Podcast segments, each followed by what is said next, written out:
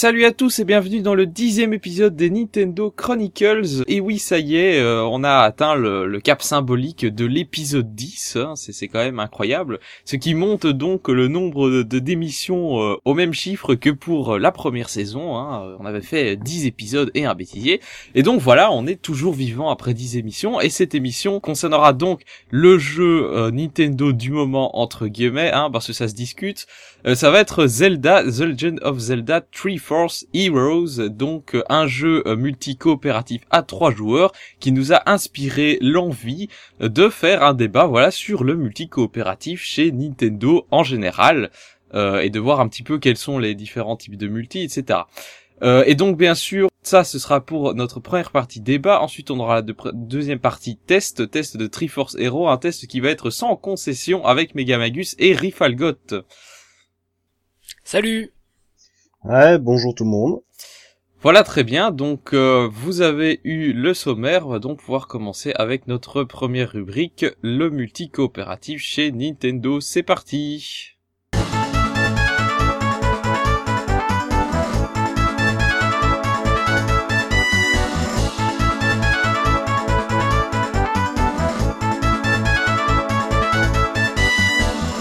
Alors, euh, donc, euh, donc voilà pour commencer notre euh, débat sur le multi-coopératif chez Nintendo. Donc comme on l'a dit, c'est la sortie de Zelda Triforce Heroes qui nous a inspiré cette idée de débat et on va donc justement se poser la question de quels sont les jeux coopératifs marquants de l'histoire de Nintendo, quelles sont les caractéristiques déjà de tout tous ces jeux coop. Hein, on va voir un petit peu les, les, différents genres de coop. Vu que pour le coup, euh, on va pas faire exactement comme dans tous les autres podcasts où on a fait une grosse rétrospective chronologique.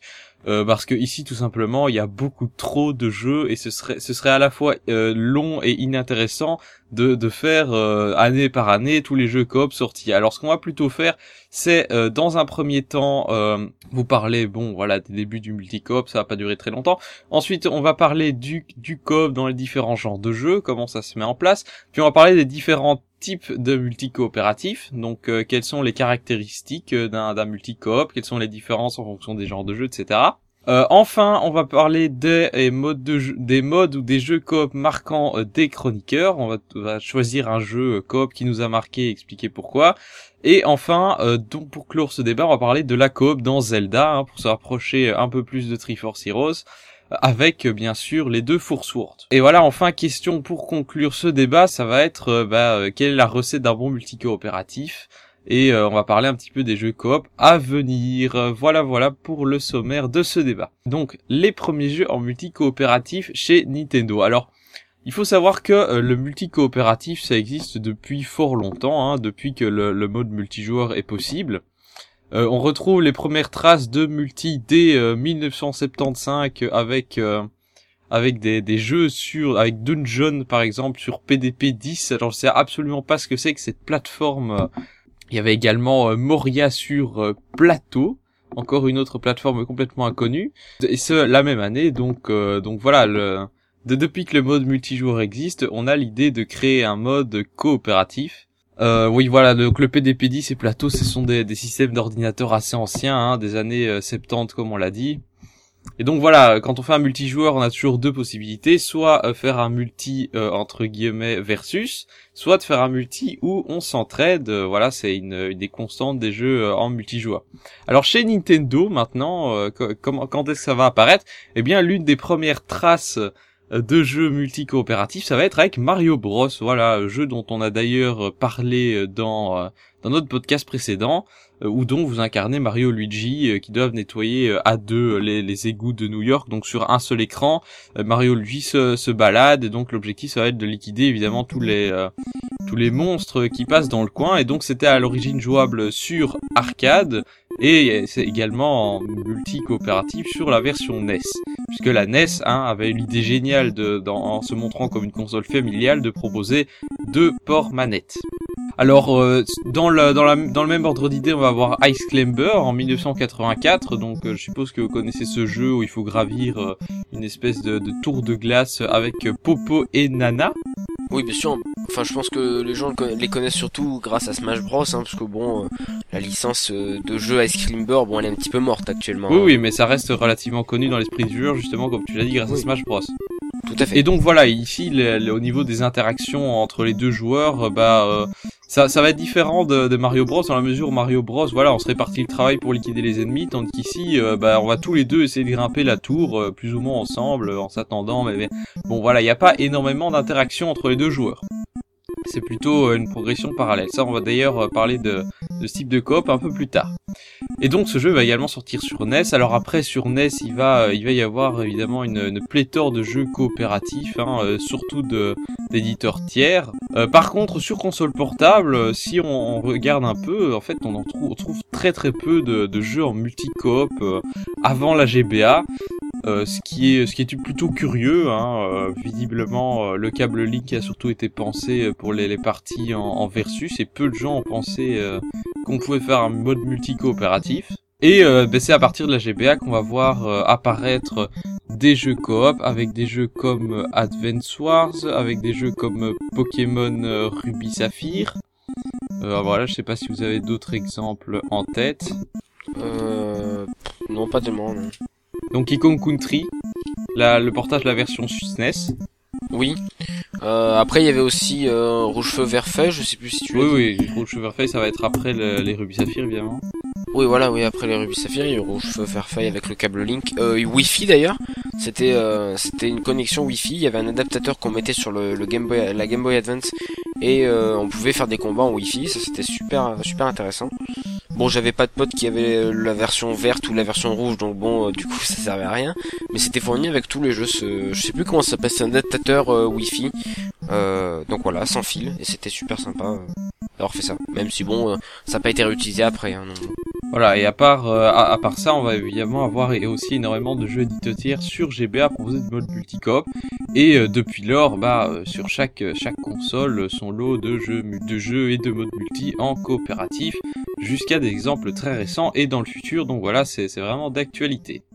Donc voilà, maintenant, euh, maintenant qu'on a fait cette petite introduction, on va parler des du multi-coopératif dans les différents genres de jeux, en quoi ça consiste?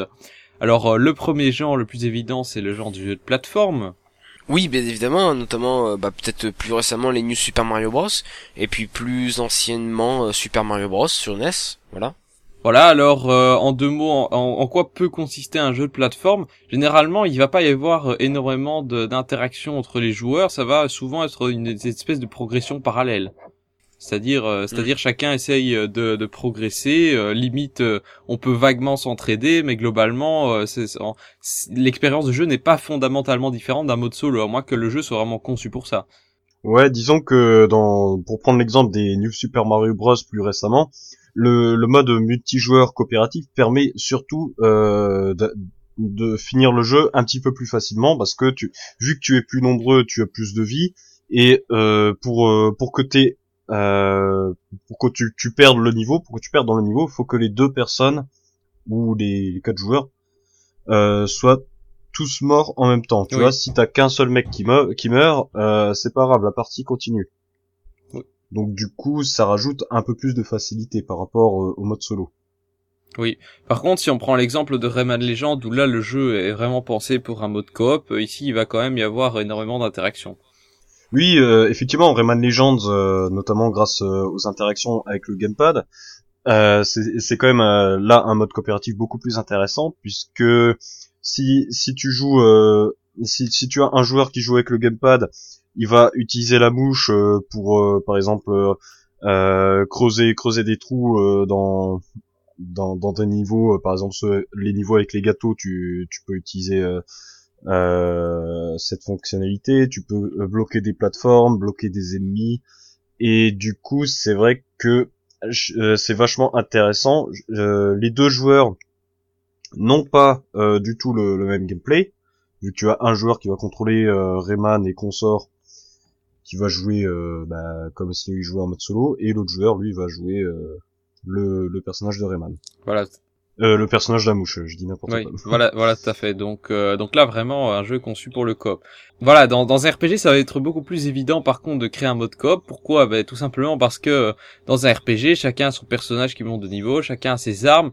Euh, on affronte euh, des monstres, des ennemis, et franchement, c'est pas très compliqué d'intégrer dans un jeu un mode qui permet à un autre joueur de joindre la partie et de, euh, bah, de pouvoir aider lors des combats. Ici, c'est clairement euh, un RPG. Le RPG, c'est un genre qui est beaucoup plus évident pour euh, intégrer des modes coopératifs. Ben, je sais pas, pour moi c'est pas forcément plus évident qu'un jeu de plateforme, euh, dans le sens où bon, le gameplay est pas particulièrement changé, tu vois, le fait que t'aies un joueur ou deux joueurs ou quatre joueurs, finalement, euh, chaque joueur va va pas forcément interagir entre eux et le déroulement du jeu va se faire à peu près de la même manière. Bah si, les joueurs vont interagir entre eux puisque chaque joueur a pas forcément les mêmes compétences ou alors euh, on va réfléchir à une stratégie de groupe. Oui, effectivement, oui. Voilà, donc ça c'est quand même la grosse différence avec un jeu de plateforme où euh, finalement euh, chacun chacun est dans son coin. Alors il y a également le genre du shooter hein, où là euh, un peu le même principe que dans un RPG, euh, on va pouvoir euh, créer euh, une stratégie de groupe, euh, planifier les actions de chacun, etc., etc. Chacun avec son rôle. Euh, ça aussi c'est un genre euh, assez privilégié pour les jeux coopératifs. Euh, dans les genres, dans les jeux d'action aventure, là, c'est un petit peu plus compliqué. Hein. Bah, effectivement, les jeux action-aventure, si tu penses notamment à The Legend of Zelda, ça va être des jeux qui, euh, en règle générale, vont être taillés pour des grandes euh, aventures solo. Donc, euh, effectivement, euh, inclure un mode coopératif, ça signifie considérablement changer le jeu et réussir à le construire afin qu'il qu'il puisse répondre à ses attentes. Voilà, exactement. Et donc là, là, ça demande quand même une grosse, grosse réf- réflexion. Euh, bah, par exemple, si on veut créer un Zelda multi, comme on va le voir tout à l'heure, et si on prend aussi, il y, y avait pas un Resident Evil par hasard qui était jouable à deux en coop? Euh, Il y en a beaucoup même. Oui, oui, il y en a Euh, quelques-uns, oui. Il y a Resident Evil 4, Resident Evil 5, Resi- Resident Evil 6. Tout ça, ce sont des jeux qui, qui sont taillés complètement pour le cop.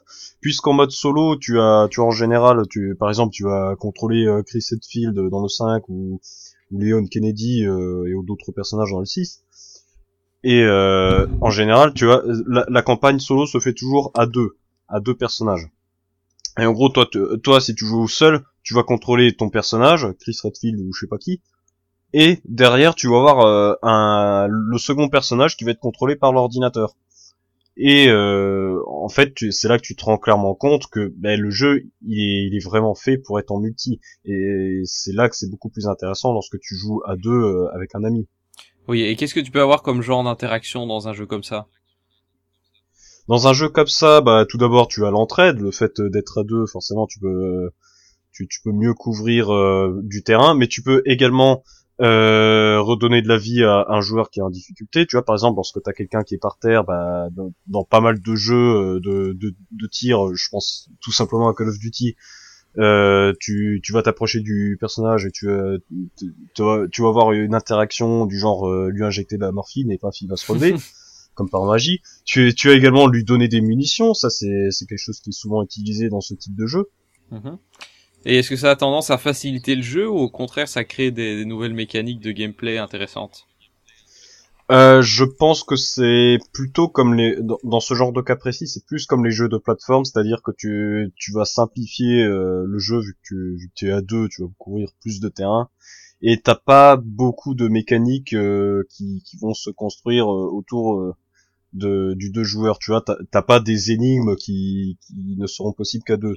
Oui. Cela dit, euh, ça peut, si je prends par exemple l'exemple de Zelda Wind Waker où euh, où il y a, il y a deux donjons où tu dois te trimballer avec euh, avec notamment euh, avec les, les deux sages. euh, je- Ah Tu oui, vois, exactement. Ici, il va y avoir une vraie, euh, une vraie interaction entre les deux personnages, même si pour le coup c'est du solo, mais ça, ce genre de truc pourrait très bien se faire en multijoueur.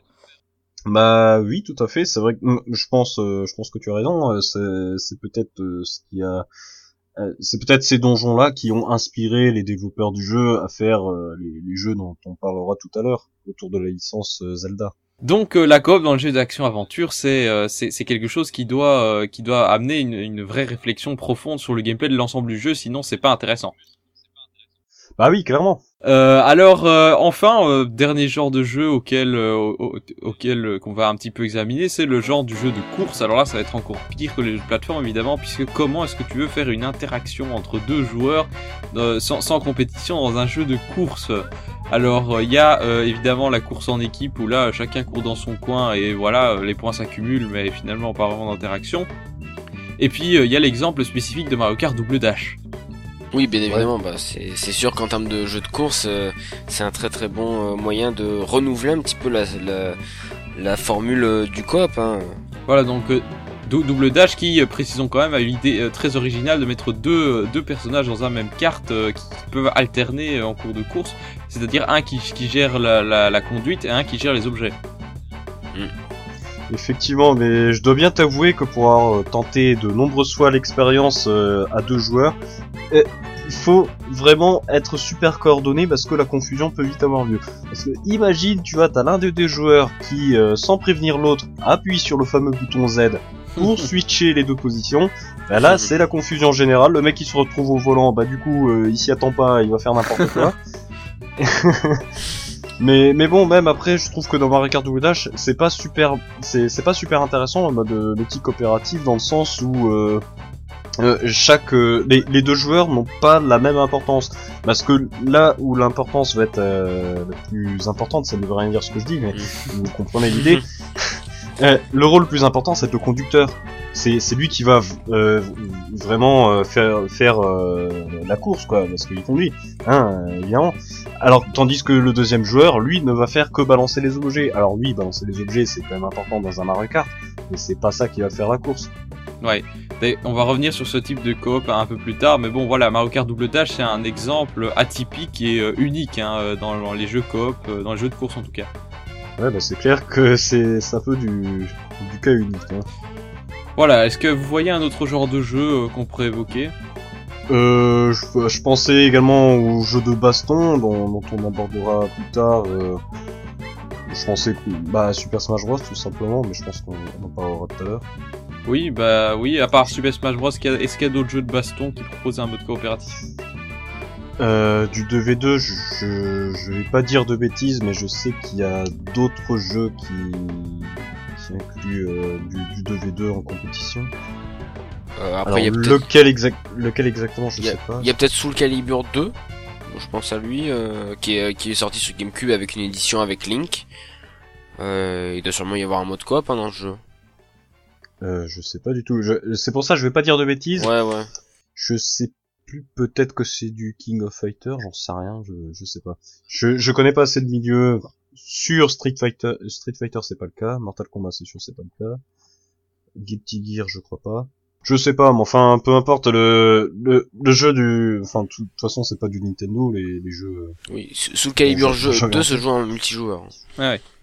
Oui, oui multijoueur, mais pas coop.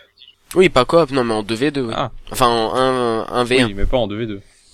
Non, pas en 2v2. Et donc voilà, l'exemple de Smash Bros, euh, ça reste quand même extrêmement rare, et donc la coopération dans le jeu de baston, euh, c'est très marginal aussi. Oui, tout à fait.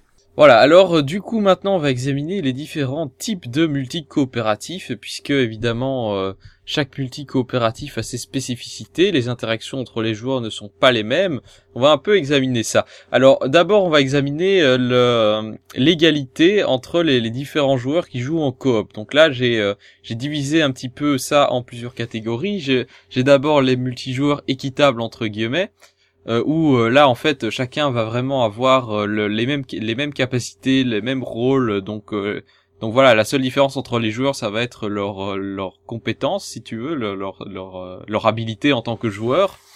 Mais tout le monde va être sur le même pied. Alors il y a la coop que j'appelle symétrique, où là chacun va avoir le même rôle, mais avec des caractéristiques pas forcément identiques. Il va y avoir la coop asymétrique, où là il y a les joueurs vont avoir des rôles pas forcément les mêmes, et enfin la coop que j'appelle la coop coup de main, c'est-à-dire où un joueur va avoir une place prépondérante et l'autre va être là juste pour donner un coup de main. Donc pour la coop équitable, d'abord euh, j'ai pris l'exemple de Rayman Legends et de Luigi's Mansion 2. Donc dans les deux cas, euh, bah, dans Rayman Legends, les, les, images des, personnages sont différents, mais euh, ah oui, Rayman Legends là pour le coup j'ai pas pris en compte j'ai pas pris en compte le joueur au gamepad, mais c'est vrai que là, du coup on passerait dans, dans une coop asymétrique. Oui, bah oui, de toute façon, c'est... Enfin, à la fois, il fait du symétrique et de l'asymétrique, c'est ça qui est intéressant également dans Rayman Legends, oui. Voilà, donc euh, là, là, du coup, on est en, euh, équitable puisque tous les personnages ont, euh, ont, vraiment les mêmes caractéristiques. Si on prend l'exemple également de Luigi's Mansion 2, là, bah, tous les tous les joueurs sont des Luigi. Évidemment, il y a des bonus qui vont pouvoir être attribués, mais tout le monde a fondamentalement les mêmes compétences. Voilà, donc euh, voilà pour ce, type de coopération. Alors on a également la coopération que j'appelle symétrique. Donc là, comme je l'ai dit, euh, tout le monde a le même rôle, mais peut avoir des caractéristiques différentes.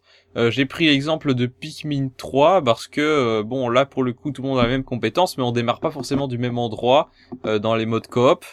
Et donc, et donc voilà, ça va être en fonction des Pikmin que tu trouves, le, le, rôle que tu vas avoir dans la partie.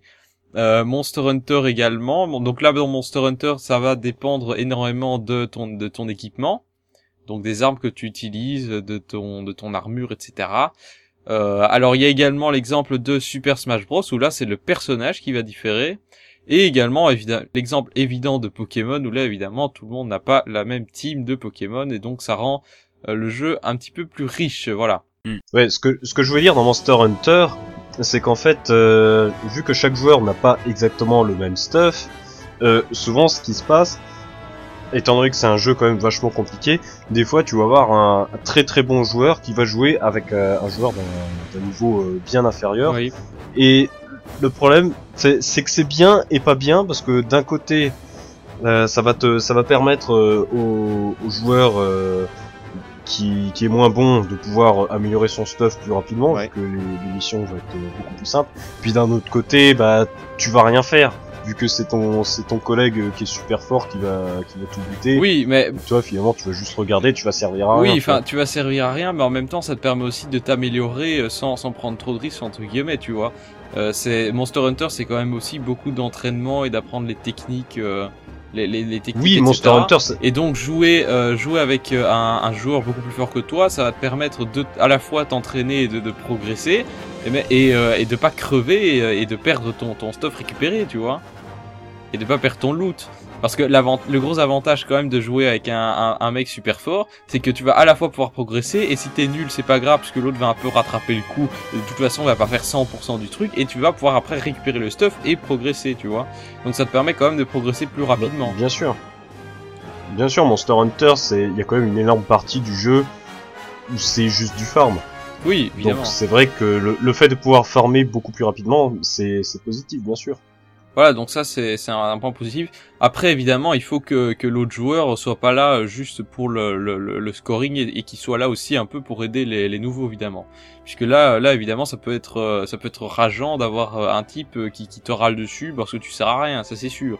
Oh bah ça, ça... Là, ça dépend énormément de la personne à laquelle tu joues. Et là, on va toucher un point intéressant, c'est-à-dire le mode multi en ligne versus le mode le, la coop en ligne versus la coop locale. On en parlera un peu plus tard.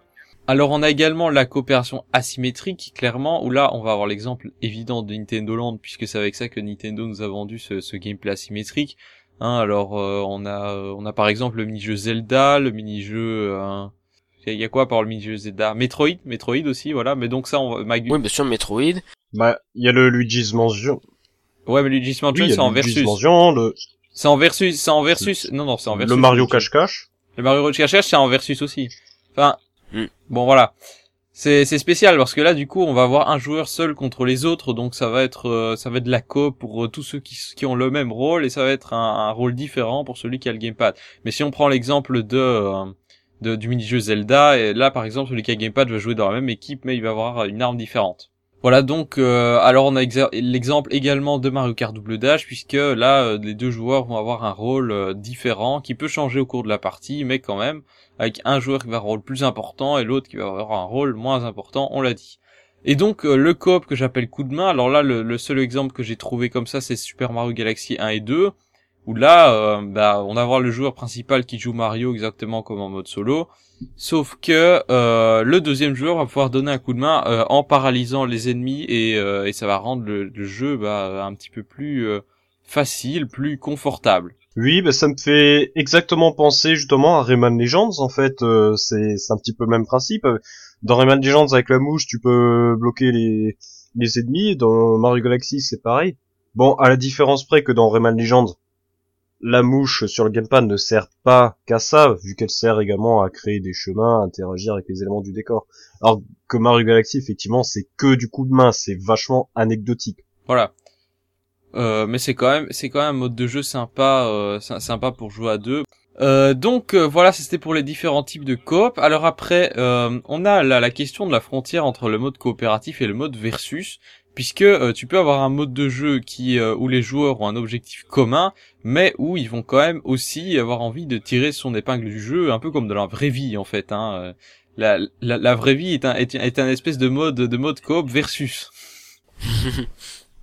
Voilà, euh, donc euh, donc là j'ai pris par exemple New Super Mario Bros Wii qui est euh, qui, qui est un très bon exemple de jeu qui mélange la coopération puisque chacun a le but d'arriver au bout du niveau et la fourberie puisque le but c'est aussi de récupérer le plus de pièces possible et, et là du coup il va y avoir un, gros gros potentiel de nuisance. Par exemple tu montes sur un Yoshi, t'attrapes tu, tu, tu bouffes un, un, mec et tu le balances dans la lave deux minutes après, euh, juste pour l'emmerder, pour le faire perdre une vie. Euh. Alors tu vois le mec qui se trimballe dans, dans sa bulle tout seul, qui attend depuis une demi-heure qu'on libère. Et là, euh, ça va dépendre évidemment énormément de la psychologie des joueurs, si, c'est le genre à vouloir te faire chier ou si c'est le genre à vouloir coopérer bien gentiment. Donc là, là voilà, on touche à quelque chose de de, plus ou moins sensible puisque euh, voilà tu peux avoir envie de juste coopérer quand t'as des types qui te font chier. Et là franchement ça peut être un point faible. C'est pour ça que ce genre de truc doit aussi être bien dosé dans les jeux. Et même si on prend un exemple d'un jeu qui a l'air tout gentil tout mignon c'est-à-dire Yoshi euh, Yoshi's Woolly World même là bah, il y a moyen de, de, bien râler parce que le, type arrête pas de le type, le type qui joue avec toi arrête pas de faire n'importe quoi. Bah après, oui, effectivement, t'as d'autres jeux, t'as Luigi's Mansion 2, ça reste le même principe, faut dans, dans le mode multi euh, online euh, et local. Dans, le, dans la coopération, tu, tu vas parcourir les différents niveaux pour euh, chasser tous les fantômes, chasser les chiens, etc. Et mais finalement, t'as l'aspect compétitif dans le sens où, au final, euh, t'as envie d'être premier parce que c'est toi qui auras récupéré le plus de pièces, le plus de, de rubis, le plus de plus de machin donc euh, c'est là que ça devient vraiment intéressant. Oui, donc euh, si c'est bien dosé, ça peut être intéressant, mais ça peut aussi être assez frustrant, non? Bah ça, ça dépend dans, dans quel jeu exactement. C'est vrai que autant autant la compétition dans un jeu en bon là, là j'écris peut-être un petit peu le, le, le problème suivant, mais tu vois autant quand t'es en local c'est c'est cool parce que tu vas regarder ton copain, tu vas le balancer dans la lave et tu vas rigoler. Autant quand t'es en ligne, on te fait ça, toi t'es derrière ton écran, t'es juste en train de te dire mais quel enfoiré, tu vois, parce que le mec tu le connais pas. Tu, tu sais pas c'est quoi son intention. Oui, bah moi je peux te dire que j'ai déjà que j'ai déjà râlé même avec un mec en local euh, qui avait juste envie de foutre la merde. Hein. ça, ça arrive aussi, mais enfin après euh, ça chacun ses potes, hein, dire. Bon voilà, euh, ça ça aussi c'est voilà, c'est c'est une question euh, c'est une question plus ou moins sensible. Oui, alors comme autre exemple, on a évidemment Force Word euh, où il y a là aussi un classement Ruby, on va y revenir plus tard. Donc voilà, coop coop ou versus un élément un élément important d'un d'un mode coop. alors évidemment, il y a la question de il y a la question du jeu versus en équipe, c'est-à-dire là on mélange un peu le mode versus et le mode coop, mais là en fait on coopère au sein de la même équipe, mais on affronte une équipe ennemie.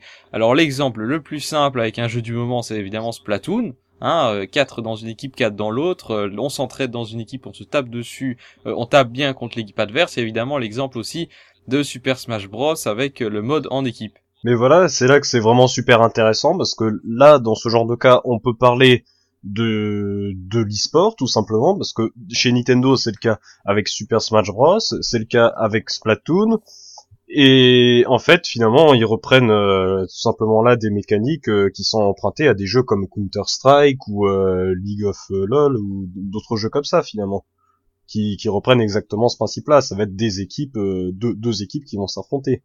Voilà on a aussi l'exemple de, de Mario Kart où là bah on va voir la course en équipe oui, Mario Kart 8 euh, est beaucoup joué en compétition avec euh, des équipes, euh, deux équipes de 6 à chaque fois. Et comment ça se fait? Euh, Comment ça se fait? Je pense que c'est le plus équilibré, tout simplement. Un peu. Après, je je fais pas vraiment partie de cette communauté, mais je pense que la communauté a dû se poser les questions de savoir qu'est-ce qui est vraiment le plus, le plus équitable.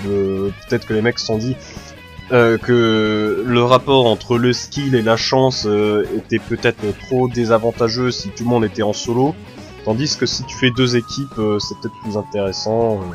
je sais pas, je, je, pourrais pas te dire exactement quelles sont les raisons qui, qui ont amené à ça. Oui, mais c'est pas tout à fait faux. C'est vrai que que se prendre se prendre une malchance, t'as euh, une chance sur 12 si t'es en solo, tandis que si t'es si en équipe, il y a une chance sur 2, donc c'est évidemment beaucoup plus équilibré. Vous voyez, vous voyez ce que je veux dire. Genre, genre si tu te prends une carapace bleue juste avant la ligne d'arrivée, euh, et que t'es en solo, tu, tu, vas te retrouver dernier et ça va être, tu, ça va être beaucoup plus pénalisant que si, euh, par exemple, t'as un deuxième joueur derrière de ton équipe qui va reprendre le relais. Bah voilà, et après en plus dans, dans Mario Kart, euh, dans les Mario Kart, ce qu'il y a d'intéressant bien sûr, c'est que t'as pas le t'as pas le, le Fire Fiend, tu vois. C'est-à-dire si jamais tu t'as un de ton équipe qui va lancer une carapace bleue, bah tu vas pas te la prendre toi, tu vois, les, les, les, objets de ton équipe ne vont pas te toucher. Oui, il n'y a pas d'attaque euh, Donc déjà, niveau... équipe en fait. Euh, au ce niveau-là, au niveau des armes, déjà, t'as as un impact moins important. Il est quand même présent pour euh, simplement pour toucher tes adversaires, mais euh, vu que t'as plus que 6 joueurs qui vont t'attaquer au, lieu de, au lieu de 11, déjà ça réduit pas mal euh, ce problème. Bah, pas vraiment, parce que les, les, joueurs ne chopent pas moins de boîtes à objets. C'est toujours le même nombre de boîtes à objets qui est réparti, mais c'est juste que un mec de l'équipe rouge va toucher forcément un type de l'équipe bleue. Mais si tu fais la moyenne, au final, il y aura toujours autant d'objets en circulation. Donc. Euh, oui, il y a toujours autant d'objets en, circulation, mais il y en aura moins. Il y en aura moins que toi, en tant que joueur, tu seras susceptible de te prendre. Bah non. Mais bien sûr que si. Mais bien sûr que non. Au lieu de 11 joueurs qui vont être contre toi, tu vas en avoir que 6. Oui, tu vas en avoir 6, mais ils vont être. je te rappelle que les 6, eux aussi, ils vont pas toucher des gens de leur équipe. Donc tu vas avoir, si tu veux, une chance sur 6 de te faire toucher par un, truc adverse à la place d'une chance sur 12. Alors que toi, alors que, alors que toi, tu vas avoir euh, une chance sur 6 de toucher un joueur adverse. si, si tu fais la moyenne, ça revient au même. Hein. On va pas faire des calculs ici, mais euh, voilà. Mais, évidemment, le, calcul, les équations, les probabilités, est super important. Non, mais voilà, en termes de probabilité, si tu fais le calcul, je peux te dire que ça revient au même. Ouais, je sais, je sais pas, je sais pas. Je sais pas. Bon, affaire à suivre. Hein. Rifalgot fait le calcul, il revient. non, je ne vais pas faire de calcul, voyons, on n'est pas là pour ça. De toute façon, vous avez qu'à savoir jouer, j'ai envie de dire. Hein. Aussi, ne pas savoir, et ne pas compter que sur les objets, hein, parce que bon. oui, bien sûr. Bien sûr, bien sûr. Alors, euh, on a euh, donc point suivant, c'est la distinction entre un, un, mode de jeu ou un jeu complet dédié à la coop. Donc là, euh, là évidemment, ça va dépendre de l'orientation des développeurs. Ou bien on va créer euh, un, jeu complètement dédié à la coop, c'est-à-dire euh, comme Triforce Heroes par exemple, où là la question d'un mode solo s'est posée. Hein. Il faut savoir que c'est Aonuma qui a voulu l'intégrer au dernier moment. Bonne idée ou mauvaise, on verra plus tard. Mais euh, mais voilà, on a on a par contre des jeux qui sont conçus pour le solo et on, s'est dit oh on va greffer un petit euh, un petit côté euh, coopération sympathique, voilà, c'est c'est pas indispensable mais mais on le met quand même par exemple Super Mario Galaxy. Ou alors on peut avoir un mode de jeu séparé qui est en bonus en quelque sorte. un peu comme je sais pas moi Smash Bros par exemple les, les combats en équipe c'est c'est quelque chose de séparé du mode du mode classique Ouais, et par, moi par rapport à l'implémentation du mode solo, je, je pense à un autre exemple, je pense, euh, alors c'est pas vraiment du multi euh, coopératif, mais Metroid Prime Hunters c'était exactement le même cas. Metroid Prime Hunters sur DS à la base ça devait être uniquement un jeu multijoueur. Finalement ils se sont dit ah bon on va peut-être faire un mode solo euh, en plus de ça. Ouais. Voilà, donc euh, ici, ça va dépendre aussi de l'orientation des développeurs. Évidemment, de manière générale, les modes les euh, les modes de les, les, les jeux conçus pour la coop vont euh, vont avoir des interactions euh, beaucoup plus élaborées et réfléchies en général. Bah après faut évidemment que le contenu soit présent si jamais tu fais uniquement un jeu qui qui repose uniquement sur le multi, il faut que le contenu soit présent. Et bon, est-ce que c'est toujours le cas? On en discutera un petit peu après, je pense. Voilà, tout à fait. Euh, et enfin, donc, le la dernière caractéristique euh, des jeux coopératifs que j'ai noté, c'est online ou local. Alors, Rifalgot, tu en parlais tout à l'heure. Oui, effectivement, j'en parlais tout à l'heure. Euh, bah, effectivement, t'as pas du tout les mêmes expériences, que ce soit dans le multi-local ou dans le multi-online. Évidemment, quand t'es en local, t'as as les joueurs devant toi, tu, tu sais quelles sont leurs intentions. Mhm. Tandis qu'en online, tu sais pas vraiment. Si je, parce que si jamais tu joues en online et que t'as un mec qui te chope, qui te balance dans le vide, tu te dis qu'est-ce que c'est de ce mec? Est-ce qu'il fait ça pour rigoler? Est-ce qu'il est là uniquement pour te troller? Euh, tu, tu sais pas trop. Donc c'est vrai que c'est toujours un petit peu plus délicat. Après, le problème actuellement avec les jeux Nintendo, pour les jeux multijoueurs en online, c'est que pour le moment, Nintendo refuse de mettre le chat vocal. Et pour moi, c'est un vrai problème parce que le chat vocal, ça, ça, ça permet euh, de, de pallier euh, pas mal à ce genre à ce, ce genre d'interrogation. Oui, et ça permet surtout, ça permet surtout de concevoir une stratégie d'équipe, ce qui est euh, très très compliqué si on n'a pas de chat. Bien sûr. Et oui, et dans, dans Splatoon, c'est quand même vachement compliqué. Dans Splatoon, tu as la possibilité d'avoir que deux interactions. Tu peux juste dire par ici ou alors bien joué. c'est beau. Ouais, bien joué, c'est très, très, utile. C'est très utile surtout, c'est Nintendo qui a mis ça pour faire genre regardez, on peut interagir avec les joueurs pour les féliciter mais pas pour leur dire qu'ils ont fait de la merde, tu vois, c'est ou, ou alors, ou alors il y a l'utilisation du, bien, ou alors il y a l'utilisation du bien joué de façon ironique, tu vois. Les joueurs essaient de détourner les outils qu'ils ont à disposition pour quand même faire passer la communication. Ouais.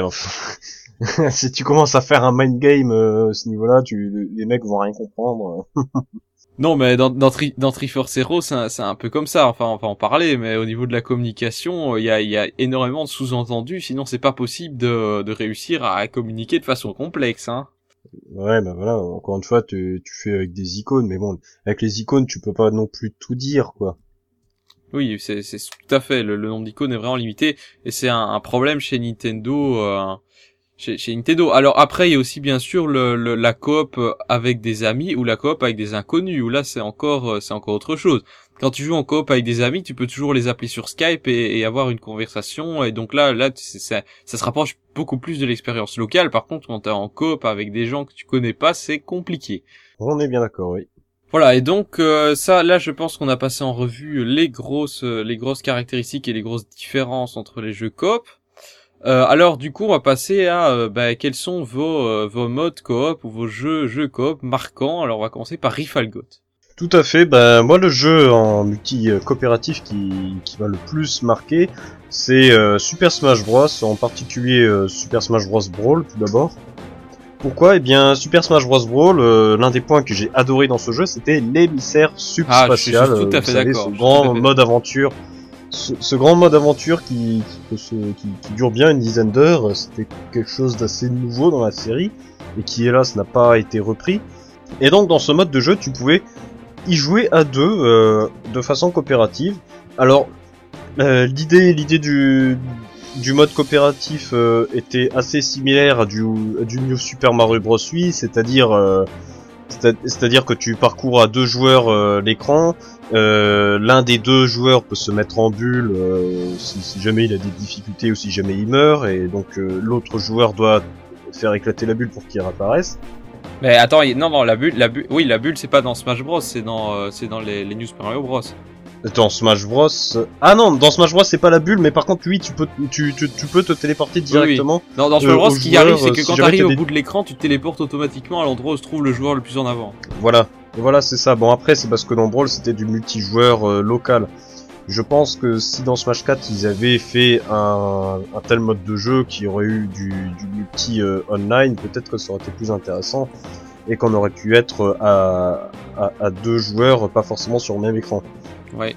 Enfin, quoi qu'il en soit, bon, la mode, le mode aventure, moi je, je trouve génial, je trouve, super. Euh, J'ai tant de qualificatifs euh, euh, à, à, donner à, à, ce mode de jeu. Et puis enfin, ce qui est super intéressant dans Smash Bros, là c'est plus global par rapport à la série en général, que ce soit Melee, que ce soit Smash 4, c'est le, mode 2v2 en compétition, puisque vous avez la possibilité de jouer en deux joueurs contre deux joueurs, et c'est là que c'est super intéressant. J'ai fait pas mal de, sessions de jeu comme ça, euh, euh, où, tu joues avec un ami et tu peux, tu peux aller sur le online euh, contre deux autres personnes qui vont jouer ensemble. Oui, t'as as aussi le 2, le, 2 versus 1 informel, comme quand on veut taper Super, Super Floyd. oui, enfin, bon, on ne parlera pas de cela, c'est évidemment quelque chose de tout à fait déloyal et scandaleux. ce, ce, cela cela n'est sujet qu'à de, de faibles vengeances, euh, bien évidemment, face à un, ennemi commun. Exactement. Non, mais pour parler plus, plus sérieusement, tu vois, euh, j'ai fait pas mal de fois cette expérience sur Smash 4 où j'étais, on était à deux en local.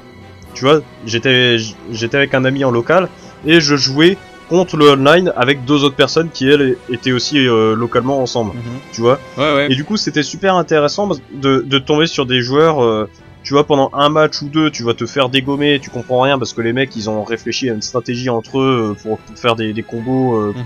pour faire des espèces de 1-2, pour euh, isoler les, un personnage. euh, et, et, et toi, et toi, finalement, avec ton ami, tu, tu vas te dire, ah, eux, ils jouent comme ça, donc euh, finalement, tu- à deux, tu vas essayer de, de former une stratégie également. Ouais. Tu vois, par exemple, on s'était dit, bon, bah, moi, je, moi, je vais prendre un, un personnage euh, qui va aller dans le tas, qui va bourriner dès le début, et puis toi, par exemple, tu vas prendre un personnage qui va se mettre en arrière et qui va balancer des projectiles. Et c'est là que tu vas euh, implémenter des, des stratégies qui vont aller beaucoup plus loin. Et euh, en compétition à très haut niveau, c'est ce qui se fait souvent. D'ailleurs, euh, à l'Apex 2015, euh, sur Smash 4, euh, c'était les deux excellents joueurs Mewtwo King et Zero qui ont gagné. Forcément, c'est un petit peu les deux meilleurs joueurs du monde quasiment. Donc, euh, tu, si, si tu regardes quelques vidéos sur YouTube euh, de, de combos à deux joueurs, tu, tu peux voir des, choses absolument euh, magiques et, et, et c'est pour ça que je trouve que Super Smash Bros c'est vraiment magnifique.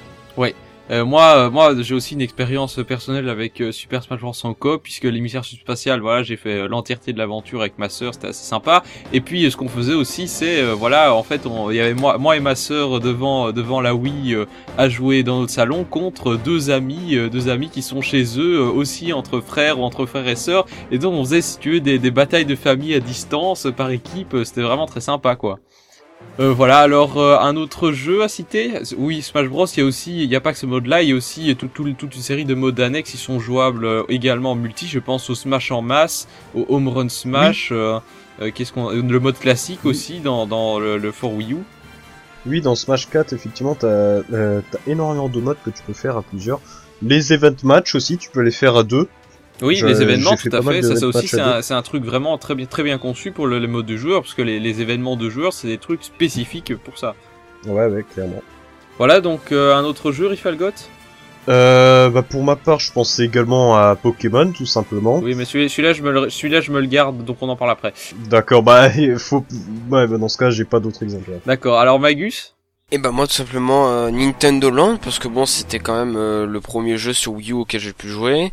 Euh, donc c'est vraiment un jeu qui qui qui essaye pas de renouveler ou de de réinventer les codes de, de la coop, mais c'est vrai que c'est un jeu qui est très très intéressant parce que il a plein de mini-jeux donc on, on connaît tous Nintendo Land, notamment bah de c'est surtout de toute façon du coop asymétrique comme on l'a dit euh, comme pour par exemple euh, comme Mario Kart de Double Dash.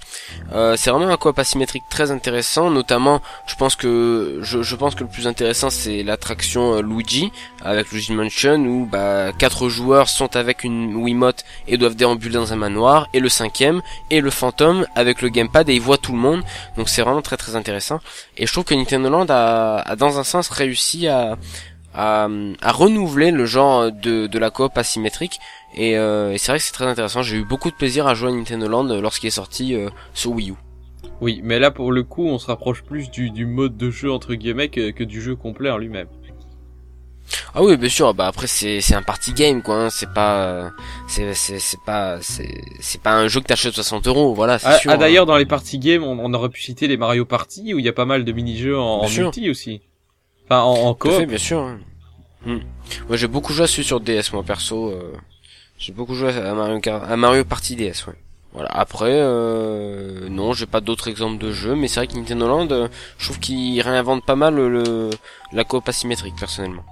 Voilà, tu voulais aussi parler de Portal où là pour le coup, on est clairement chez la concurrence, mais Oui. ça mérite aussi d'en parler. Oui, bien sûr. Bon, là, c'est après, c'est un jeu hors, euh, hors Nintendo, mais surtout Portal 2, parce que Portal, il y a, pas de multi, mais dans Portal 2, il y a un multi, euh, et en plus, c'est un multi qui est cross-platform, c'est-à-dire que vous pouvez jouer avec une personne. euh, par exemple, vous êtes sur PC, vous voulez jouer avec une personne sur PS3, c'est possible, et c'est vraiment un jeu qui est très intéressant pour son multi, parce que, bah, déjà, il y a du chat vocal, contrairement à chez Nintendo, malheureusement. Et puis euh, non vraiment c'est très intéressant parce que c'est des énigmes et il faut il faut que chacun de son côté fasse une part de l'énigme pour pouvoir avancer et c'est vrai que c'est très très intéressant dans Portal 2 ouais. Voilà, d'accord. Alors quant à moi, euh, bah j'ai joué à pas mal de jeux euh, en coopération. À chaque fois qu'il y avait un mode coop dans un jeu, je l'ai testé, puisqu'évidemment quand on est dans une fratrie, bah c'est toujours, euh, toujours plus sympa de, jouer avec ses, frères et sœurs. Donc euh, j'ai fait notamment euh, Smash Bros, je l'ai dit, l'émission spatiale. J'ai fait aussi Super Mario Galaxy 2 et le 1 aussi d'ailleurs, où là, là Magus voulait en parler aussi. Mais euh, là, pour le coup, euh, oui, moi, je, jouais vraiment la partie la plus euh, compliquée entre guillemets, c'est-à-dire Mario. Et puis il ma sœur qui me donnait un coup de main en paralysant les ennemis, etc. C'est aussi un mode qui a l'avantage de, ne pas devoir être joué tout le temps à deux. Par exemple, le deuxième joueur peut quitter la partie à tout moment et finalement, c'est pas trop pénalisant. Et puis, ça permet aussi de, de vivre l'aventure à deux sans pour autant qu'il y en ait un qui regarde et un qui joue. Oui, oui, tout à fait. Non, c'est c'est vrai que c'est très intéressant dans Super Mario Galaxy parce que c'est c'est à la c'est à la fois à la fois il t'aide pas mal ce deuxième joueur et à la fois bon c'est pas non plus une entraide une entraide incroyable quoi. Je veux dire c'est juste bloquer des ennemis, ramasser des euh, ramasser des, fragments d'étoiles. Des fragments d'étoiles, voilà exactement. Donc bon c'est pas une aide euh, colossale mais c'est vrai que ça ça peut apporter quelque chose de sympa. Euh, donc voilà. Après pour ma part, j'ai surtout fait Mario Galaxy 2 en, solo, mais bon, j'ai quand même tâtonné le, coop euh, avec mes, mes cousins, euh, mes mes neveux pardon, je veux dire. Donc voilà. Voilà, alors euh, évidemment, euh, je voulais parler aussi de Pokémon, donc euh, Rifalgod va être d'accord avec moi, où là, Pokémon, bah, on va avoir on va avoir évidemment le multi en 2 vs 2, ça je pense que Rifalgod va en parler en détail. Moi je voudrais parler plus spécifiquement de, du multi dans la zone de combat, ou voilà, dans, dans, la zone de combat par exemple dans Emerald ou dans Platine, ou même avec la tour de combat dans, dans les autres jeux, ben on a le mode solo évidemment, mais on a également la possibilité de jouer à deux avec un ami, et ça c'est quand même pas mal, puisqu'on peut composer des équipes, euh, des équipes qui se complètent. Et puis c'est pas la même chose que, quand on joue en combat duo, parce que voilà, en combat duo, c'est toi qui vas vraiment planifier toute la stratégie, tandis que en combat multi, on va réfléchir à deux. Ah oui, qu'est-ce qu'on fait? Moi, je prends celui-là et toi, tu prends celui-là. Ok. Et puis finalement, il se peut très bien qu'il y, en ait un qui fasse de la merde. Par exemple, j'ai joué avec un pote assez récemment sur Platine, parce que oui, moi, je fais toujours du rétro gaming, messieurs. j'ai joué un pote assez, assez, récemment sur Platine où on était euh, en tour de combat. Euh, non, on était dans le château de combat et euh, on avait euh, plus qu'un Pokémon à battre et alors le gars euh, il reste plus qu'un seul Pokémon dans l'équipe. C'est s'il mis à alors le mec il fait ouais bon tranquille on va l'avoir il fait rafale feu. Sauf que le Pokémon survit. Et le Pokémon lui fait une attaque one shot et le mec est KO et là je peux te dire que que voilà, d'un côté on rage, d'un autre côté on est mort de rire parce qu'on était quasiment sûr d'avoir gagné le combat. Et puis t'as le le mec qui fait une connerie une connerie gigantesque et, on le perd. Et donc voilà, au niveau des, interactions entre les joueurs, c'est vraiment sympa. Il y a aussi euh, un, autre, combat épique que j'avais mené cette fois. Euh, le, on était contre un, Terraclope qui avait utilisé reflet un nombre incalculable de fois. Alors je, je vous dis pas la, la galère pour l'avoir. Alors nous on était en train d'épuiser tous nos PP. Et puis euh, on, était prêt, euh, on était prêt à utiliser lutte. Là, on avait nos, PV qui déclinaient dangereusement. Et puis, euh, et puis notre, seul espoir finalement de réussir à, le toucher suffisamment, c'était de l'empoisonner. Et il se trouve que mon ami en question, qui était Blazicha, avait, avait un ostenfer avec, avec crochet venin. Donc déjà, euh, on, était en train de se dire putain il, faut, il faut absolument qu'il le touche. Et alors tu vois déjà la probabilité qu'il le touche sur le Pokémon qui avait tiré reflet et en plus la probabilité qu'il l'empoisonne gravement. Et il se trouve qu'avec son dernier PP de crochet venin ça avait marché. Et le mec était empoisonné et on a gagné ce combat comme ça. Putain c'était ça fait vraiment des moments épiques ce genre de truc. J'avoue c'est pas mal épique ça Voilà, donc euh, toi, Rifalgot, qu'est-ce que tu voulais dire sur euh, le multi euh, d'un Pokémon, la coop d'un Pokémon? Oui, bah moi je voulais plutôt parler de la, partie purement PVP, puisque comme, tu le disais, t'as as deux, deux types de combat duo. T'as le, le combat duo simple où tu vas avoir un joueur contre un joueur et chaque joueur va balancer deux Pokémon sur le terrain. Donc ça, bon, tout le monde connaît, on appelle ça le format VGC. Et t'as également euh, le multi, comme tu le dis, euh, le multi 2v2, où là t'as deux joueurs contre deux joueurs. Et en compétition, euh, c'est quelque chose qui se fait parfois, ça se fait moins souvent que, les autres formats, mais ça se joue quand même. Et les règles sont assez particulières puisque les deux personnes de la même équipe n'ont pas le droit de communiquer entre elles.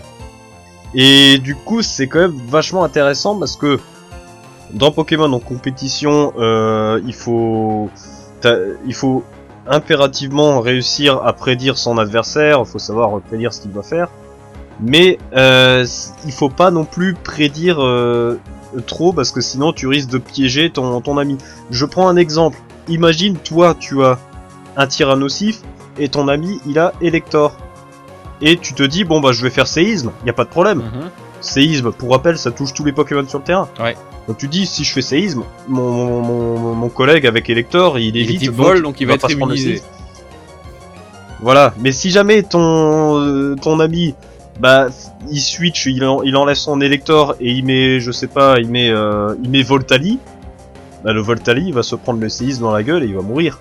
Et, là, euh, ton copain il va te regarder euh, l'air de dire, sauf qu'il aura, il aura le droit de rien dire. Et du coup, ça donne des situations assez particulières, mais c'est quand même vachement amusant. euh, donc, euh, donc bon, c'est, c'est pourquoi, pourquoi pas quoi. C'est pas, pour moi, c'est pas le mode de jeu le plus intéressant à cause de ces problèmes-là euh, et qui font que tu peux pas vraiment communiquer. Bon, après, ça c'est les règles qui, qui veulent ça. Bon, pourquoi pas, c'est amusant, mais bon.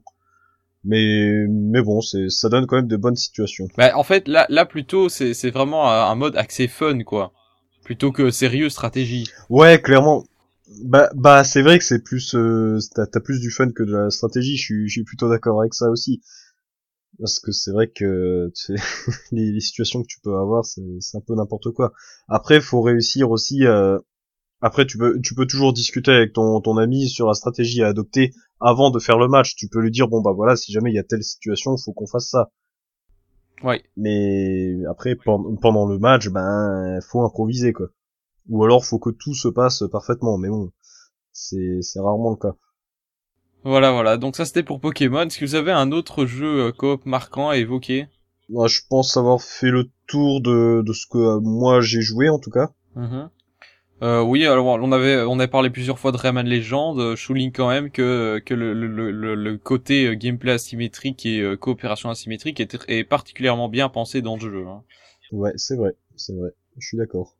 Voilà, donc euh, il y, a, y a quelques jeux qui arrivent à faire des petites perles. Il y a juste un jeu, euh, un, jeu euh, qui est marquant entre guillemets, auquel j'avais pas pensé, mais que je voudrais bien évoquer, c'est quand même Pokémon Rangers 3, où il y avait un mode coopératif qui se passait dans le passé. En fait, c'est vraiment, en fait c'est un peu une quête annexe à l'intérieur de l'aventure principale. C'est-à-dire que à un certain moment du jeu, on, on rencontre Celebi qui qui nous transporte en fait dans le passé. Et euh, une fois qu'on est dans le passé, on se retrouve avec une intrigue un peu euh, un peu parallèle où on a une histoire de de temples euh, de, de, temples qui ont été dont, dont- les, les, les, les, prêtres ont été contrôlés etc et donc le but ça va être vraiment de rentrer de rentrer dans les temples. Et là on va avoir en fait une division en mission pour le coup. Là c'est vraiment une constante dans les jeux coopératifs pour ne pas euh, vu que c'est quand même difficile de faire un jeu euh, suivi euh, tout le temps jouable en coop ce qui va être le cas la plupart du temps c'est une division en mission et donc là, euh, pa- partant pour avoir plusieurs missions à faire, et dans chaque mission, on va avoir de nouveau des petites zones où là, on va devoir attraper tel Pokémon précis. Alors là, évidemment, ou bien chacun, chacun se disperse et attrape les Pokémon, ou bien, et là, c'est plus intéressant, euh, on s'allie sur le même Pokémon, on est à deux, essayer de le, le capturer et de faire des boucles à deux finalement. euh, et donc, voilà, là, il y a moyen d'avoir euh, vraiment de la stratégie puisque on a deux partenaires pour le coup, donc on peut leur balancer deux Pokéheads. Alors là, évidemment, chacun peut avoir une Poké différente, qui va avoir un effet différent. Et, là, là, vraiment, je trouve que ça marche assez bien. Et euh, après, après ça, on va avoir évidemment un, gros boss assez énervant et assez compliqué à battre. Et voilà, ce, mode coop, pour le coup, il va introduire un système de, de, plein de, de, plein de, Pokémon compagnons différents. Autant dans le jeu principal, t'en as qu'un seul. Autant dans ce Ranger 3, tu vas en avoir. euh, tu, tu, en fait, il y a plein de Pokémon capturables qui vont laisser une stèle qui va te permettre en fait de, prendre Pokémon en compagnon et tu vas pouvoir l'upgrader euh, vraiment toutes ses caractéristiques. Et euh, je trouve que c'est un, un- jeu dans le jeu qui est vraiment très très bien pensé. Euh, malgré tout, la, la petite faiblesse quand même, c'est que il faut quand même beaucoup de joueurs qui, il- en fait, il faut quatre joueurs pour euh, pour que le jeu marche bien. Tu peux faire la plupart des missions à deux, mais c'est quand même à un moment ça devient très compliqué. Je pense à une mission euh, con- contre un contre Deoxys par exemple où il est juste impossible impossible à avoir dans les temps si on n'est pas quatre euh, à vraiment se disperser les tâches quoi. Et donc euh, donc moi je fais je fais régulièrement à deux, je le trouve vachement sympa. Donc voilà, euh, je vous recommande le mode coop de Pokémon Ranger 3, mais s'il n'y a pas beaucoup de joueurs, c'est quand même un, un bon petit jeu, voilà. Alors euh, maintenant, on va parler plus spécifiquement de la coop dans Zelda, hein, histoire d'aller euh, tout doucement vers notre euh, notre test de la semaine.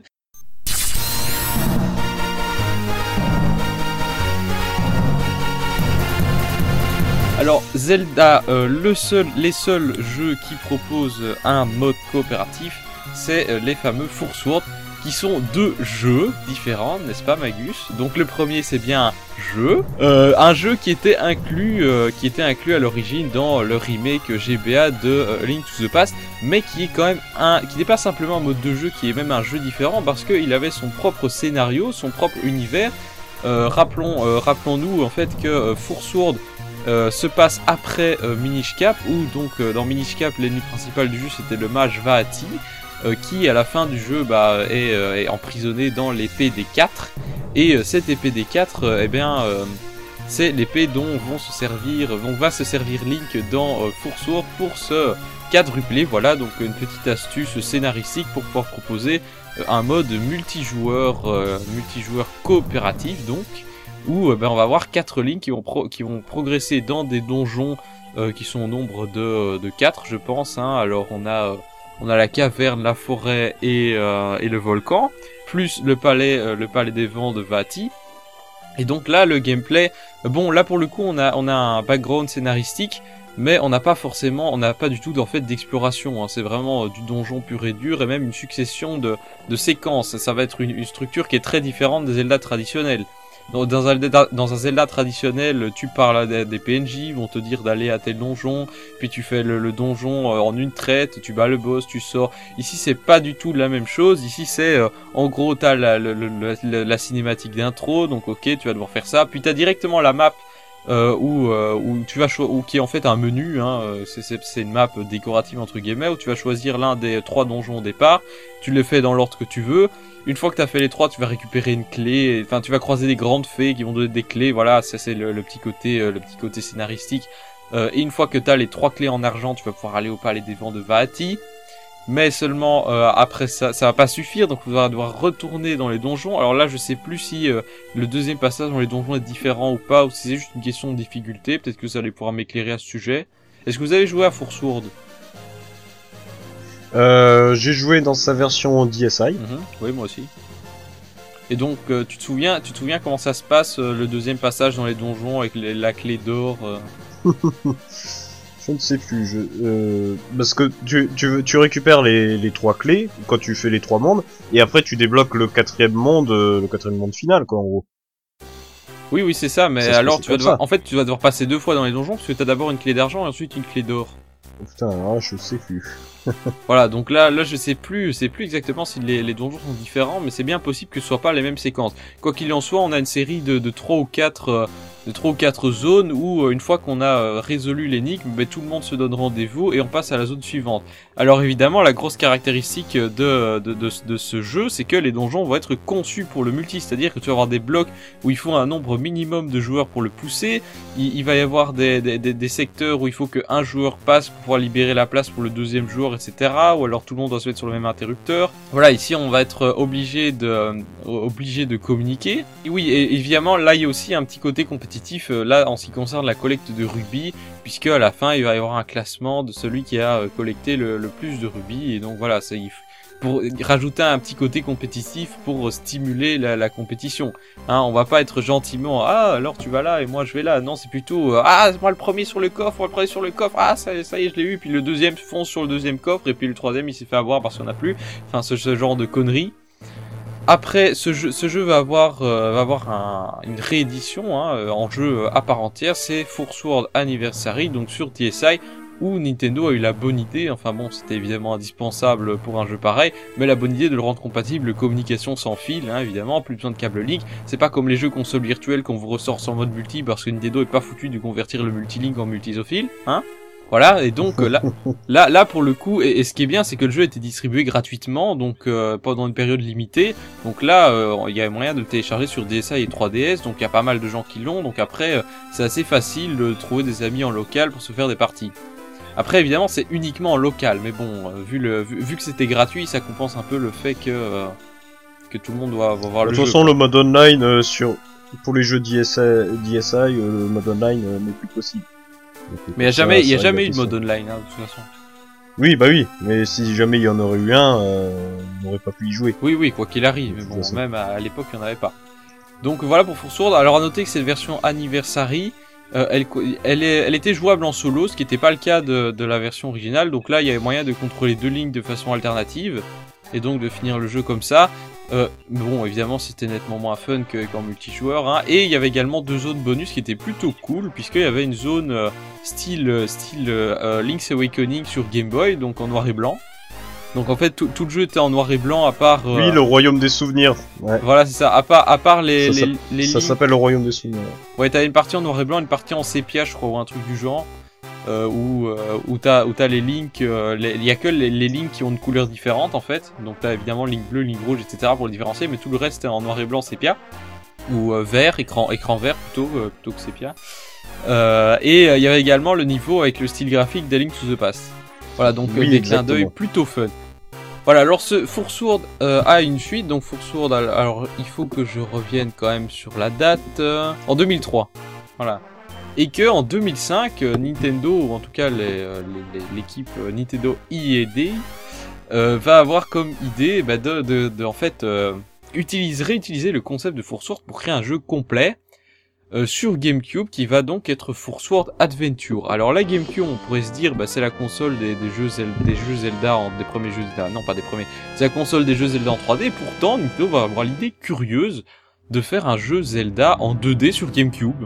Voilà, donc ça va être une idée, euh, une idée assez, euh, assez étrange qui se justifie peut-être par la présence du fameux adaptateur GBA. Oui, c'est effectivement, euh, c'est avec celui-là que ça va être utilisable. On va pouvoir jouer.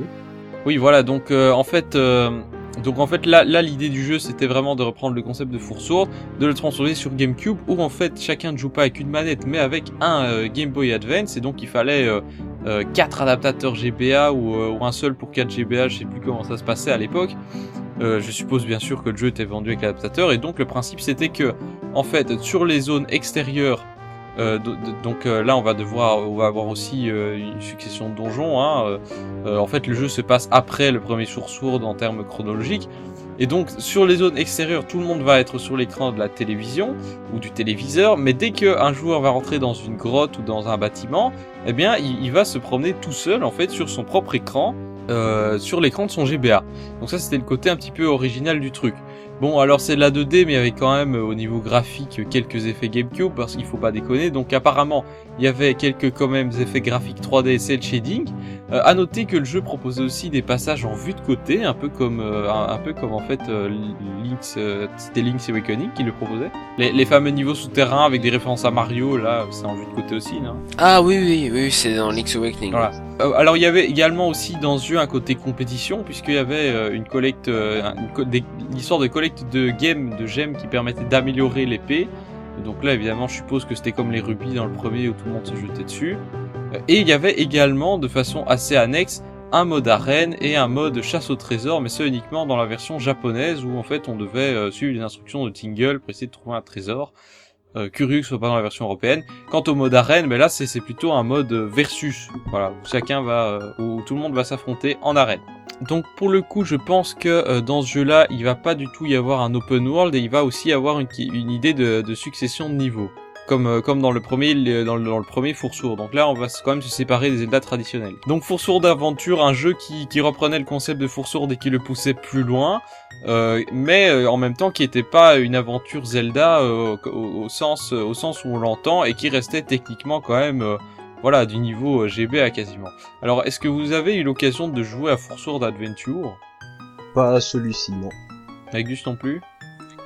Non plus. Voilà donc voilà ça, ça va être difficile euh, difficile d'en parler plus mais euh, quoi qu'il arrive c'est évidemment dans la lignée de ces deux Foursourdes que que va s'inscrire Triforce Heroes. Euh, alors avant, donc pour terminer maintenant ce débat, ce débat, c'est, oui, ce débat rétrospectif, jeu, jeu coop, analyse des jeux coopération. Donc pour conclure, on va euh, poser cette question. Ben, à votre avis, quelle est la recette d'un bon multi coopératif Quels sont les éléments qu'on a cités plus haut qui sont les, les meilleurs pour créer un bon jeu multi? Alors, est-ce qu'un jeu multi doit être plutôt fun ou plutôt sérieux euh, Quelle est votre position sur la question? Euh, moi, pour ma part, les, les jeux multi-coopératifs sur lesquels j'ai quand même gardé un, meilleur- euh, un meilleur souvenir, ça reste les jeux qui sont à la fois coopératifs et à la fois euh, compétitifs, tu vois.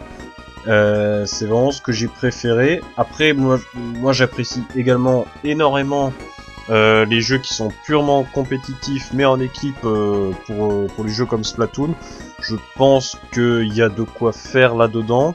Et oui, je pense que ça, il faudrait aller là-dedans. Après, la recette de Nintendo, c'est pas faire que du sérieux. Mhm. La recette de Nintendo, c'est quand même avant tout du fun. Donc du sérieux, bon, je, je vois pas, je vois pas trop pourquoi. Ça dépend pour quel univers après exactement, bien sûr. Euh, euh, t'as certains jeux euh, qui peuvent être fun, t'as certains jeux qui peuvent être sérieux. Ça, ça, ça, ça dépend évidemment. Voilà, Magus. Euh, bah, il n'y a pas vraiment de recette, je pense. euh, il faut, il faut, il faut à la fois qu'il soit fun et à la fois sérieux en fait. Euh, à la fois, il faut être, euh, il faut que les joueurs soient concentrés pour pouvoir avancer dans le jeu, euh, et donc, et donc aussi accessoirement avoir du fun quoi. Enfin, disons que c'est un ensemble quoi. Faut avoir un petit ensemble, c'est-à-dire, je, sais pas, par exemple, s'éclater la tronche et puis en même temps avoir une part de sérieux pour, pour pouvoir avancer dans l'aventure. Voilà, d'accord. Euh, vous voyez d'autres éléments qui sont indispensables pour qu'un jeu coop marche et ne soit pas complètement plombé Bah, Euh, bien sûr, euh, si pour pour du mode en ligne, il faut un mode en ligne qui soit bien pensé, qui soit bien optimisé, qui ne soit Oui. pas trop restrictif. Mm. Malheureusement, ça arrive des fois. Clin d'œil, clin d'œil sur ce qui va venir. Hein mhm. Je pense que je vais beaucoup en parler de ça. Donc euh, oui, il faut, il faut, il faut des modes qui soient bien pensés, bien sûr, ça c'est important. Tu, tu, tu peux pas euh, euh, de, de nos jours en 2015 faire un mode en ligne coopératif où t'as pas de chat vocal. Malheureusement, euh, ça ne passe pas. Ça ne passe pas. Euh, pour moi, Nintendo doit faire le pas. Oui, c'est difficile. Donc, donc pour toi, il y a aucun exemple de jeu sans, sans chat vocal qui marche. Platoon, par exemple, il y a quand même une certaine synergie dans l'équipe. Splatoon est un excellent jeu. Je, je continue à y jouer, je continue à le défendre. Mais ce qui manque clairement, encore une fois, ça reste le chat vocal. Le chat vocal manque, c'est, manque pour avoir un jeu quasiment parfait. C'est vrai qu'en online c'est très très bien le chat vocal. Enfin c'est c'est pratiquement indispensable quoi, surtout dans un jeu comme Splatoon. Enfin c'est il y a des jeux c'est vraiment indispensable d'avoir un chat vocal. Euh, Triforce Heroes aussi, c'est un jeu où il y a des énigmes. C'est très très dur parfois de faire passer des, des messages. Enfin bon on en reparlera tout à l'heure. Mais c'est vrai que le chat vocal c'est limite indispensable pour un mode en ligne hein, en coop. Ouais. euh, donc euh, voilà. Donc le, au niveau de, de la conclusion, euh, de, de la conclusion du débat, je vous rejoins pas mal dans le fait que, bah, pour évidemment, pour un mode online, il vaut mieux avoir une vraie communication entre les joueurs et il faut aussi un bon do- un bon dosage entre la partie euh, compétitive et la partie euh, coopération pure parce que il faut quand même pas qu'il y ait trop trop de nuisances sinon ça devient euh, insupportable si t'as un mec qui fait chier et là je trouve que Rayman, Rayman Legend par exemple s'en tire assez bien puisque euh, il y a moins de potentiel de foutage de merde que dans euh, que dans un euh, par exemple un New Super Mario Bros. Ah oui, oui, oui. Oui oui Carrément. Ben oui, dans, dans Rayman, je, tu, tu peux pas, tu peux pas prendre un adversaire et le jeter. Déjà, ça tu peux pas. Donc déjà, ça, ça élimine pas mal de problèmes, tu vois. Oui, et, et là le- le- les coups qu'on peut se donner dessus c'est beaucoup plus pour le fun que, que pour autre chose là. Oui, Tu- voilà, c'est On rigolo. peut se donner tu- des petites baffes, on peut charger une baffe et envoyer le mec à 10 km, mais finalement, euh, bon, on va se taper dessus comme des chiffonniers, mais au final, il y a rien de pénalisant, quoi. Bah voilà, c'est rigolo, quoi. Voilà, donc ça, je trouve que c'est euh, un exemple, un exemple de multicoop bien dosé. Et pour moi, un multicoop doit être fun parce que l'objectif, c'est euh, voilà, ou, bien, pour moi, ou bien tu fais un jeu assez sérieux, alors tu trouves un bon pote et tu fais vraiment l'aventure à deux et vous mettez en commun euh, vos cerveaux, vos skills et tout. Ça, ça peut être plutôt cool. Mais c'est quand même assez rare, malheureusement. Ou bien un jeu euh, vraiment fun où voilà, on, collabore, on se tape vaguement dessus et, et on rigole bien surtout parce qu'on vit un peu la même expérience. Et c'est ça aussi qui est, qui est bien avec le mode coop, c'est euh, de vivre une expérience ensemble. Voilà. Un, un petit mot maintenant sur les jeux coopératifs à venir. Euh, alors j'en ai, euh, c'est-à-dire les jeux les jeux coop prévus, j'en ai repéré deux. Un qui arrive très bientôt, c'est Xenoblade Chronicle X qui contient un mode coop. Hein, c'est pas fameux, euh, des, c'est pas c'est pas euh, extraordinaire, mais il a le mérite d'exister.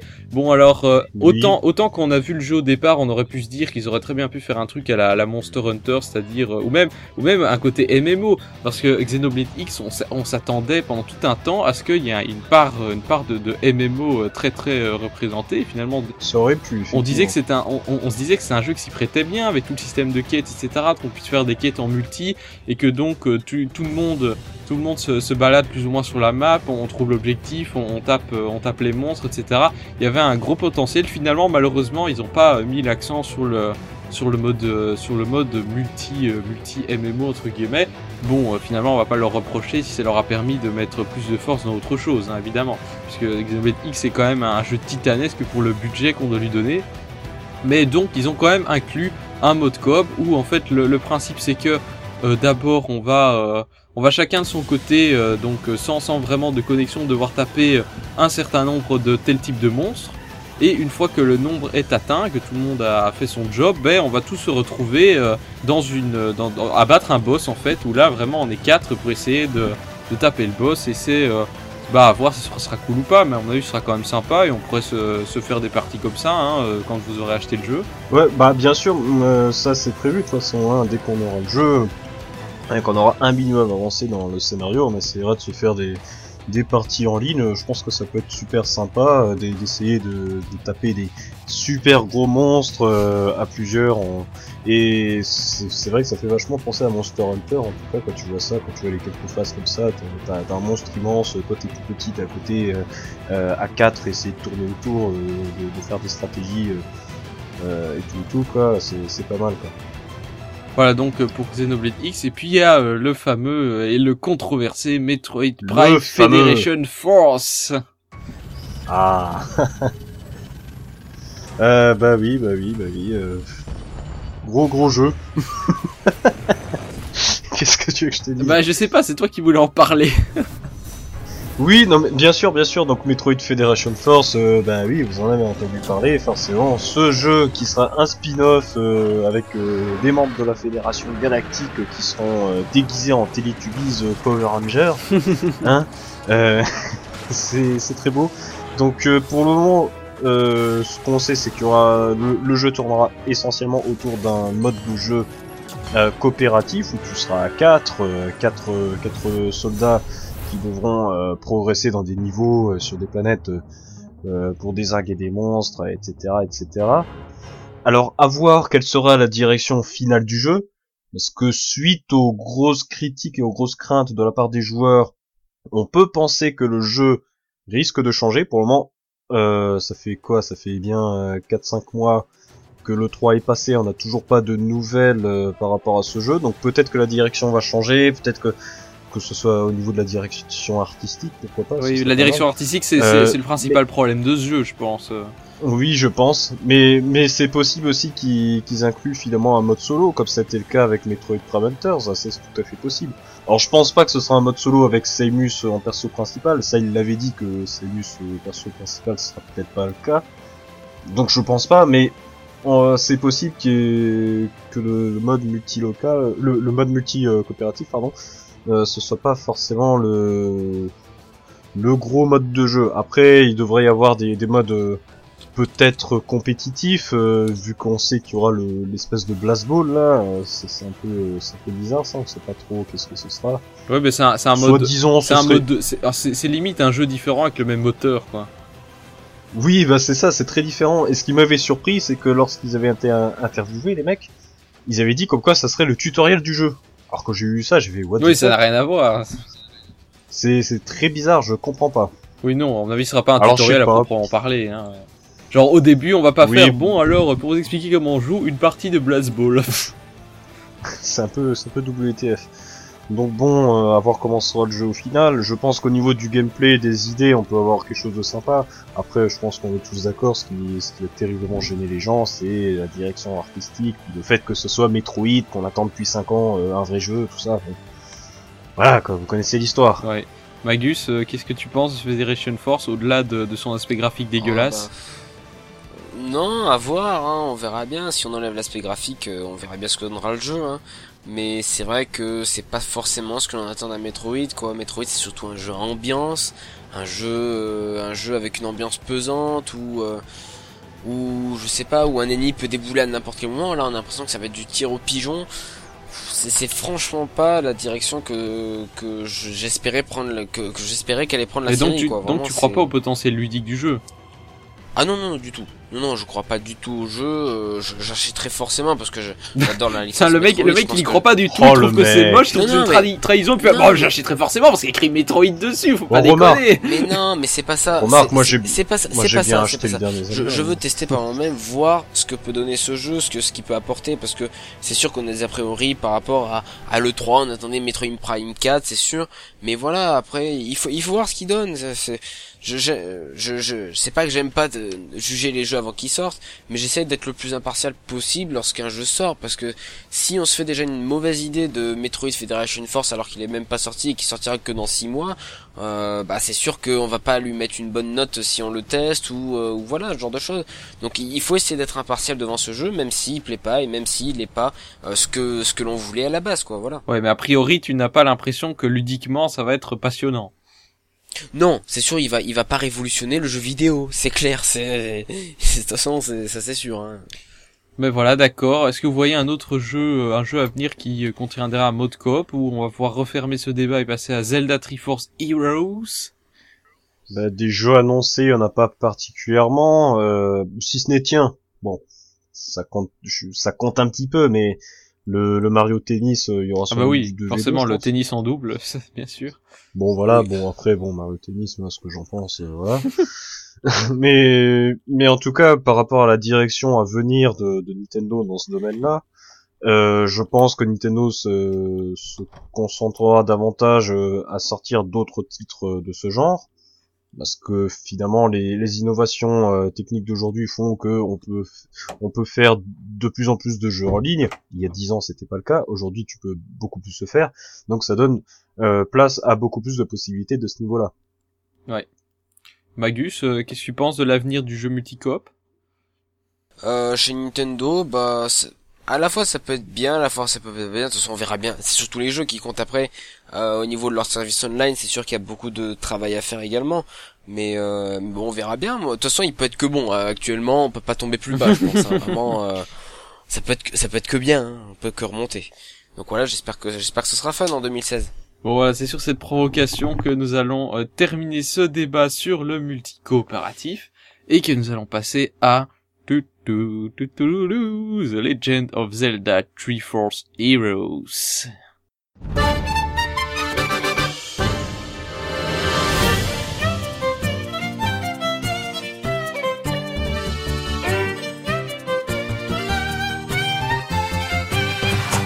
Alors, euh, Zelda Triforce Heroes, c'est l'histoire de Link, euh, de Link qui, après avoir sauvé le monde dans Zelda euh, A Link Between Worlds, avait beau être reconnu comme un grand héros, Link avait envie d'argent.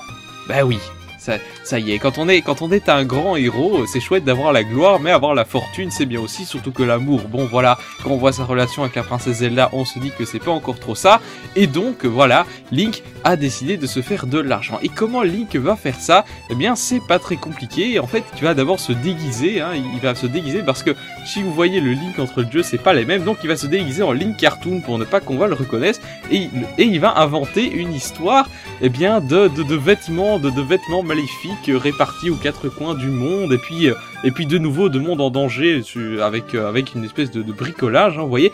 Et, en fait, il va en profiter pour ramasser plein de rubis à travers le monde. Et, ça, ça c'est la, la bonne excuse que Link s'est trouvé. Et donc, en ramassant tous ces rubis, Link va tenter de devenir riche. Mais le problème, c'est qu'il n'était pas seul à avoir cette idée. Et deux imposteurs se sont joints à la course et- parce qu'ils ont découvert évidemment l'imposture de Link. Et puis, et ils se sont dit, eh mec, euh, on te dénonce si on se joint pas à la fête. hein. Et donc, c'est ainsi que Link s'est- retrouvé avec deux partenaires entre guillemets, partenaires de fortune, hein, et, euh, ils vont plus ou moins s'entraider alors qu'en fait ils se détestent pour pouvoir obtenir le plus d'argent possible, tout ça en ramassant évidemment les costumes que Link avait déposés aux quatre coins du monde et c'est ainsi que se passe Zelda Triforce Heroes. Voilà, alors maintenant je vais vous laisser pitcher le jeu. Mais tu es devenu complètement fou. Voilà, un super scénario et maintenant je, je vais vous laisser donner le vrai pitch du jeu. Oui, oui, oui, parce que il y, en a quand même un de scénario, hein, mine de rien, c'est c'est pas des conneries. Il y en a un, ce qui paraît. Donc en fait, tout simplement, quand tu allumes ton jeu, on t'explique qu'il y a un royaume, un somptueux royaume d'Estoff, je crois. je- je- Oui, j'ai le royaume pas Le, royaume tellement-. C'est ça le truc? D'Estoff, oui, D'Estoff. tellement ça, j'ai trouvé ça grandiose. Enfin, c'est, pas à mon avis, c'est plutôt le royaume d'Étoffe, en fait. D'étoffe, ah je sais plus, ouais. Enfin, Le S, il- le S se- ne se prononce peut-être pas. Voilà, peut-être. Et donc tu as une princesse, qui n'est pas une princesse Zelda. On sait pas pourquoi, c'est la princesse Purée Mousseline. je te promets, c'est la princesse Mousseline, elle s'appelle vraiment Putain, comme quelle ça. inspiration. Tu, tu sais pas pourquoi. Il y Je a eu savais une même pas terrible- Takava, moi je, j'avais même pas Si, si, c'est la, c'est la princesse Mousseline. Mais j'ai, j'ai failli fermer les yeux quand j'ai vu le scénario, hein, je te le dis. Et donc, euh, le scénario, c'est terrible, vraiment. T'as, t'as l'impression, c'est vraiment terrible ce qui se passe, parce qu'il y a une sorcière qui est venue pour voler les vêtements de la princesse euh, Mousseline et lui est donné à la place euh, des, des espèces de, de vêtements euh, tout nuls. De vêtements tout nus. Et du hein. coup, c'est La terrible parce que est à poil, c'est- c'est scandaleux. Elle, elle, non, encore si elle serait à poil, ce serait pas trop grave. Mais là, c'est encore pire. Elle, elle a un espèce de, de, tissu collant. tout moche euh, gris, un, un, un collant gris euh, sur elle. Alors du coup, c'est terrible. Là, c'est c'est la, la fin du monde. Ah, Tu, tu, tu te sens vraiment concerné par ce scénario. tellement, Je tellement. sais pas vous, mais Sau- Sauver cette Moi, pauvre déjà, princesse qui ne peut plus s'habiller, attention. Ah, c'est grave. Et, et donc, euh, et donc, euh, t'as des t'as des panneaux d'affichage qui te dit euh, ah bah on recherche euh, un héros qui est blond, qui est qui est pas très grand, qui a des oreilles pointues et des roues flaquettes. Évidemment, tu te dis mais mais c'est parfait, c'est parfait, je vais pouvoir. Voilà aller. un job pour Et moi. tu pars à l'aventure pour cela. Et voilà, et c'est tout. Fin du scénario. Mais alors comment est-ce qu'il justifie le fait Ah. qu'il y ait trois links Et ben, il ne le justifie pas. Je te promets, c'est ils le disent nulle part. Ah bon le, le fait qu'il y ait trois lignes, ce n'est pas justifié. Tu vois, autant dans Force Wars, Oui, il y a les t'as PD4. l'histoire de T'as l'épée des l'histoire 4, des PD4. donc c'est logique. Mais là, dans, Tri dans Triforce Heroes, ah, il y a trois links Bah, ouais, peut-être, ouais. enfin, je sais pas, les, les mecs essayent de faire un scénario, soit, ils veulent faire un scénario original, soit, mais ils justifient même pas le- la principale caractéristique du jeu, rien que ça déjà, je comprends pas, c'est... Enfin, je sais pas, je sais pas. Bah, là, là, là, du coup, enfin je te bon. dis, euh, mon scénario est plutôt cohérent sur cette explication. Hein. T'as le vrai héros, le Link vert, qui se ramène, et puis il y a deux autres potes qui veulent ramasser du fric aussi, qui viennent, euh, voilà, tu vois à croire que tu détiens la vérité. Mais quand même, ce scénario sert quand même à quelque chose, ça sert notamment à introduire les costumes, parce qu'on vous dit comme quoi le royaume euh, aime beaucoup la mode. Et les costumes, euh, bah tu vas pouvoir euh, récolter différents euh, di- différents éléments. À chaque fois que tu termines un donjon, tu, tu vas débloquer un, mat- un matériel, du matériau. Et avec ce matériau et quelques rubis, tu vas pouvoir débloquer de nouveaux costumes qui vont euh, qui vont pouvoir te permettre d'avoir des pouvoirs supplémentaires, genre euh, t'as un costume pour avoir trois flèches au lieu d'une quand tu tires à l'arc, pour avoir des boomerangs plus gros. pour- Oui, voilà, le costume Kokiri, c'est ça. Euh, la fameuse robe de Zelda pour euh, trouver plus souvent des cœurs. T'as t'as des costumes pour avoir trois cœurs en plus euh, de base sur toi. T'as des le costume Goron pour pouvoir aller dans la lave. Enfin bref, t'as pas mal de, de costumes. Enfin, pas mal, il y en a pas tant que ça, moi je trouve, mais bon. Ouais. Enfin voilà. Et, et du coup, et du coup, le, le jeu est structuré comment? Puisque euh, est-ce que c'est comme un Word où on va avoir des donjons séparés et on sélectionne au début le donjon dans lequel on va, etc. Précisément, en fait, euh, lorsque tu débutes le jeu, peu importe si tu commences en solo ou en, multi, les donjons c'est les mêmes, tu as accès donc à une map, et sur cette map, au tout début du jeu, t'as trois zones en tout. T'as trois grandes zones, t'as, t'as la zone de, l'herbe, hein, de la forêt, la zone de glace et la zone de feu, puis après t'en débloques au fur et à mesure, t'as d'autres zones, euh, zone du château, zone de je sais pas quoi. Et au sein de chaque zone, tu as 5 euh, cinq, euh, donjons quoi, 5 niveaux quoi si tu veux. Et là tu vas choisir ton niveau et paf tu pars à l'aventure euh, seul ou à trois. D'accord. Et donc, euh, et donc le, le scénario, il apparaît comment dans le jeu? Euh, Il y a quelques séquences scénaristiques euh, par rapport à quelques boss. À un moment donné, vers le milieu du jeu, tu vas, tu vas rencontrer la fameuse méchante sorcière. euh, et du coup, tu vas faire un premier combat contre elle, et après, bon, t'auras, t'auras deux, trois moments dans le jeu qui font partie du scénario. Autrement, tout le reste, c'est, c'est des boss, euh, c'est, c'est des boss qui n'ont rien à voir avec le scénario. C'est juste du gameplay, quoi. Euh, quoi qu'il en soit, euh, on peut dire qu'au niveau scénario, ils ont fait un peu euh, n'importe quoi. Hein. Ça sert juste vraiment à justifier les Oui. éléments de gameplay. Mais alors, le plus scandaleux, c'est qu'ils ont, c'est, ce qui a fait bondir les fans, c'est l'idée que ça faisait partie de la chronologie de la série. Ah oui, j'ai vu ça. Oui, mais enfin, enfin bon, la chronologie, tu sais, moi ce que j'en pense, euh, pour moi c'est c'est un peu du bullshit. Parce que oui, apparemment, bon, ça fait partie euh, de quelques années après euh, A Link Between Worlds, soi-disant c'est le même Oui, héros. Et il y a une incohérence, il y a une incohérence énorme parce que celui de Link Between Worlds est, euh, a, a une tête très spécifique puisque c'est la tête de celui d'A to the Past, tandis que celui d'après c'est Link Cartoon. Ouais, bon après c'est peut-être le style qui est pas exactement le même, bon je sais pas. Bah si, le style est le même puisque c'est exact, exactement le même moteur graphique. Oui, bien sûr, graphiquement, oui, c'est le même. Mais au niveau du Link, je sais pas. Donc là, là, il y a, y une, grosse, y a une grosse, grosse incohérence quand même. On a l'impression qu'ils ont vraiment, euh, qu'ils ont vraiment été en mode rien à foutre du scénario. Ce coup-ci, il y a aucun soin à apporter. Hein. Bah voilà, comme euh, effectivement, mais même même dans Force World, il y avait il y avait plus Oui, d'éléments. c'est ça. Et moi, il y a un C'est autre point, cohérent, il y a un hein, autre point tandis sur- que là, on a vraiment l'impression, bon allez, on va Oui. foutre, on a envie de mettre des costumes, alors on va, on va inventer une histoire de mode et de princesse euh, avec des costumes gris dégueulasses. Et puis, euh, et puis, il justifiait même pas le fait qu'il y ait trois lignes, donc YOLO, euh, donc finalement, le scénario, enfin, c'est, c'est un peu du foutage de gueule, là, pour le coup. autour- euh. autour du scénario, il y a un autre point sur lequel je voudrais venir, c'est par rapport aux vêtements. Alors c'est bien, on nous fait un scénario qui, qui est autour de la mode, tout ça, bon, pourquoi pas? On aime ou on n'aime pas. Moi, bon, je suis moyennement fan, mais j'admets quand même. Mais j'aurais souhaité que l'aspect mode, justement, soit beaucoup plus présent dans le gameplay et dans, et dans les possibilités de personnalisation. Tu regardes un jeu comme Splatoon, tu as énormément de, personnali- de personnification possibles. Tu peux choisir le chapeau, tu peux choisir le haut, tu peux choisir les bottes.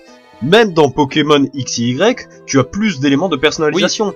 Dans ce Zelda, tu peux choisir juste une tenue et ça impacte pas grand chose. Et moi, je, je trouve ça pas Et normal. Ils auraient, pu, ils auraient surtout pu penser à, je sais pas, mettre euh, aussi des trucs de mode sur les ennemis, tu vois, histoire de créer un univers cohérent.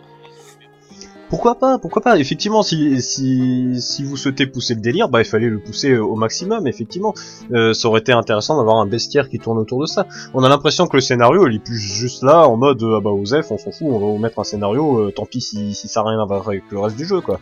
Oui, voilà, c'est la, la stratégie de Nintendo qui est, pensée, qui est de penser gameplay avant scénario poussé à son, son maximum. Hein. Oui, mais il, il aurait fallu que le que le scénario soit véritablement justifié par rapport au gameplay. Finalement, moi je trouve que il est pas suffisamment, euh, ça, ça va pas suffisamment ensemble. En général, un scénario chez Nintendo, lorsqu'ils souhaitent en mettre un, faut que ce soit un scénario qui tourne autour du gameplay. Et là, c'est pas le cas, je Ouais, trouve. alors Magus, ton, ton avis sur le scénario?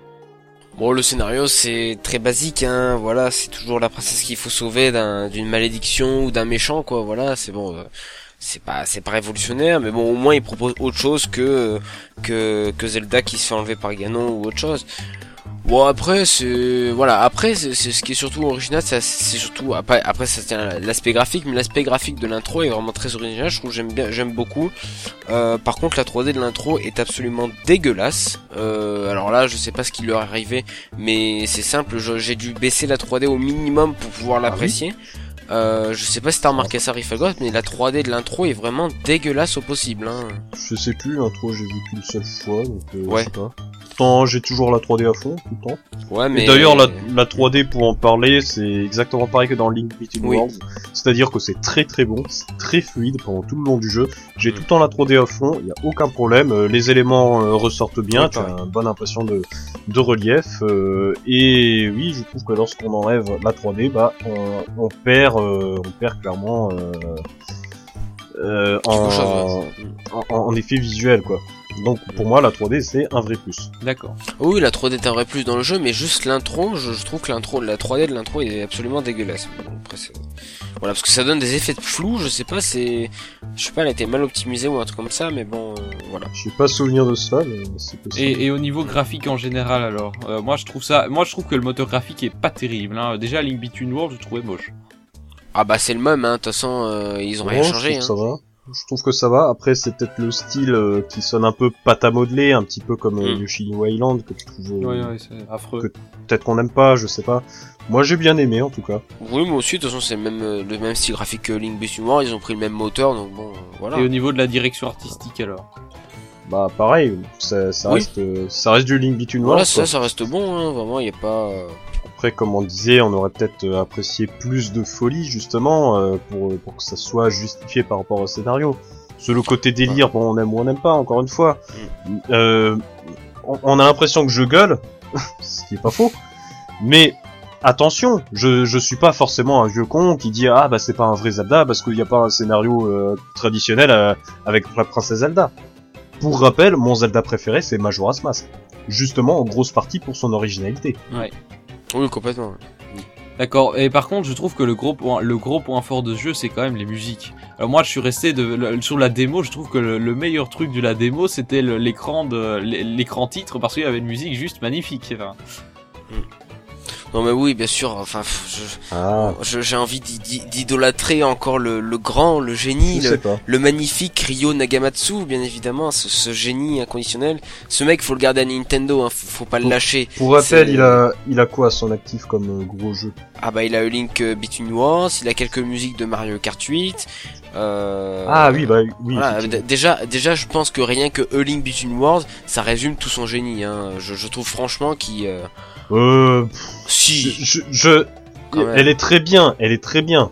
L'OST de Link Between Worlds, je l'ai en CD d'ailleurs. Elle est très Hmm. bien, elle est excellente. Mais excuse-moi, mais les trois quarts c'est du Zelda 3. Non mais après, ah non mais je dis pas. Après c'est des, ré- c'est des. Après les réarrangements sont très, Bien sont sûr, très bien mais faits. c'est pour ça. Là, on le voit sur un sur un style beaucoup plus nouveau, avec euh, de, quelque chose de beaucoup plus original et personnel, même si il y a des Easter eggs euh, avec euh, avec des réarrangements d'autres thèmes qu'on n'a pas eu dans dans A Link Between Worlds. Mais vraiment, ça montre que ce gars, il en a sous le pantalon et euh, vraiment, il va il va faire de très très belles choses, je pense, chez Nintendo. Et je veux que ce gars, il fasse la musique de Zelda Wii U. Je, je veux pas un autre gars. Koji Kondo, c'est clair, il est très bien, mais bon, il a il a fait son temps, quoi. Au bout d'un moment, euh, s'il veut passer la main. Exactement, il faut laisser la place à, la jeune génération et ce mec c'est la jeune génération, il a que 33 ans pour info et, euh, voilà vraiment ce, gars il, faut lui il faut, lui confier des jeux. Voilà, c'est vraiment quelqu'un qui peut faire quel- quelque chose de très très gros. Toujours par rapport à la musique, il y a un autre point qui est pas mal caractéristique des jeux Zelda en général et qui est très bien mis en avant ici, c'est la musique évolutive en fonction des situations. Et euh, le meilleur exemple, c'est lorsque tu fais un totem. Lorsque t'es à 2 puis à 3 euh, sur le totem, t'as la musique qui va Ouais. changer, qui- ta musique qui va varier. Et ça, c'est super cool. Et justement, on parle de totem, bah, je pense qu'il serait peut-être temps de parler du cœur Oui. du jeu. Très bien, le gameplay. Alors, quelles sont les, quelles sont les nouveautés de gameplay du jeu? On, on l'a dit évidemment, c'est centré autour de l'idée de totem. Euh, Est-ce qu'il y a d'autres petites nouveautés comme ça ou des trucs sympas euh, que, quelle, est, quelle est la teneur du gameplay en général? Bah alors en termes de nouveautés, euh, j'ai un petit peu envie de te dire que c'est à peu près tout, parce que c'est vraiment les totems qui vont tout faire. Après les totems c'est quelque chose qui peut paraître simple de premier abord, mais ça, permet quand même euh, d'avoir beaucoup euh, d'idées nouvelles, le fait de pouvoir être en hauteur, le fait de pouvoir lancer un personnage en avant pour, pour accéder à des plateformes plus en hauteur. Là finalement c'est simple mais c'est quand même plutôt efficace, c'est quand même une bonne idée. Et euh, mine de rien, bah, ça permet, euh, ça permet d'avoir vraiment un gameplay tout à fait unique euh, qui ne peut être possible qu'en multi-coopératif. Euh, tandis que dans un Force World, il n'y avait pas véritablement de nouvelles idées novateurs. Novatrice. Novatrices, tout à fait. D'accord. Et puis aussi, et les costumes, alors est-ce qu'ils sont vraiment utiles ou ils servent à rien? Bah, les costumes, euh, comme j'en parlais tout à l'heure, finalement, ils te permettent de, de t'octroyer quelques bonus, euh, tout simplement pour t'aider, mais finalement, tu peux très bien faire le jeu sans, on, on est bien d'accord, ça sert pas à grand chose. Ouais, donc ça sert, plus, ça sert plutôt à faciliter le jeu en quelque sorte. Oui, voilà, c'est ça, parce que chaque costume va apporter un élément euh, différent. Il y en a qui vont, euh, par exemple, tripler euh, les flèches euh, lorsque tu tires à l'arc. Euh, Il y en a qui vont faire des bombes plus grosses, d'autres qui vont donner... Il y a plus de chances de récupérer des cœurs dans des coffres.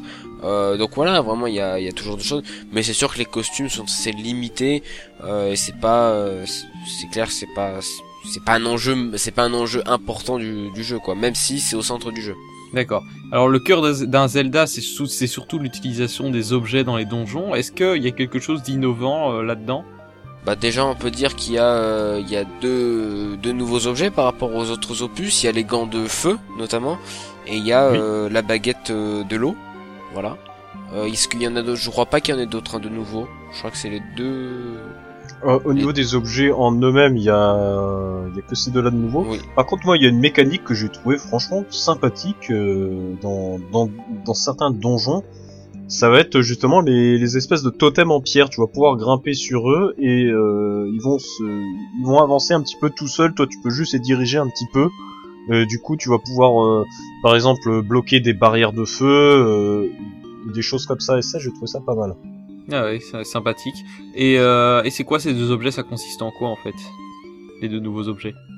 Bah, les boules de feu, tout simplement. bah, oui, le gant c'est de comme feu, c'est dans- pour faire des boules. ouais. C'est c'est comme dans Mario, voilà, ça te permet de faire des boules de feu, tout simplement. Oui, mais c'est c'est utile pour les énigmes ou c'est juste pour tabasser des ennemis? Non, non, c'est utile pour les énigmes, hein, pour ça. Pour les énigmes, tu peux faire fondre des blocs de glace et allumer des torches. Voilà, et allumer des torches.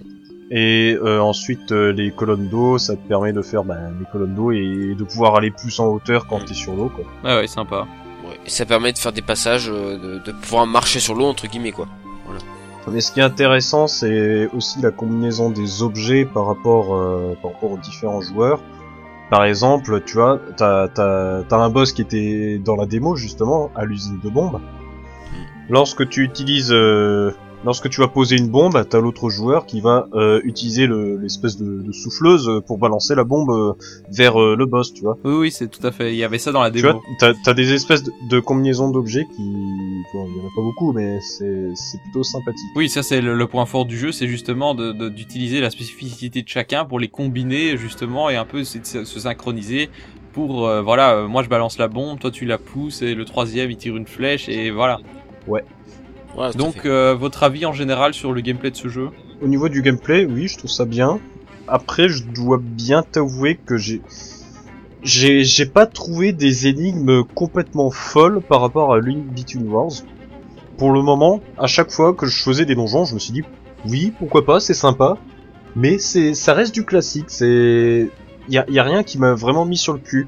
Dans rien que dans Link Between Worlds, je me rappelle d'un donjon, c'était le donjon des ténèbres. Et celui-là, il m'avait mis sur le cul. C'est vraiment, je, je, je trouvais vraiment super bien foutu. Il y en avait d'autres aussi que, que j'ai trouvé très intelligents. Et pour le moment, sur Triforce Heroes, euh, ben, je sais pas. C'est c'est bon, le gameplay est bon. Le gameplay, euh, j'ai pas grand chose à dire, mais il y a rien de fou pour le moment. D'accord. C'est pas c'est pas foufou euh, non plus. Mais ça c'est un peu dommage parce que c'est quand même le gameplay c'est censé être le point fort d'un Zelda.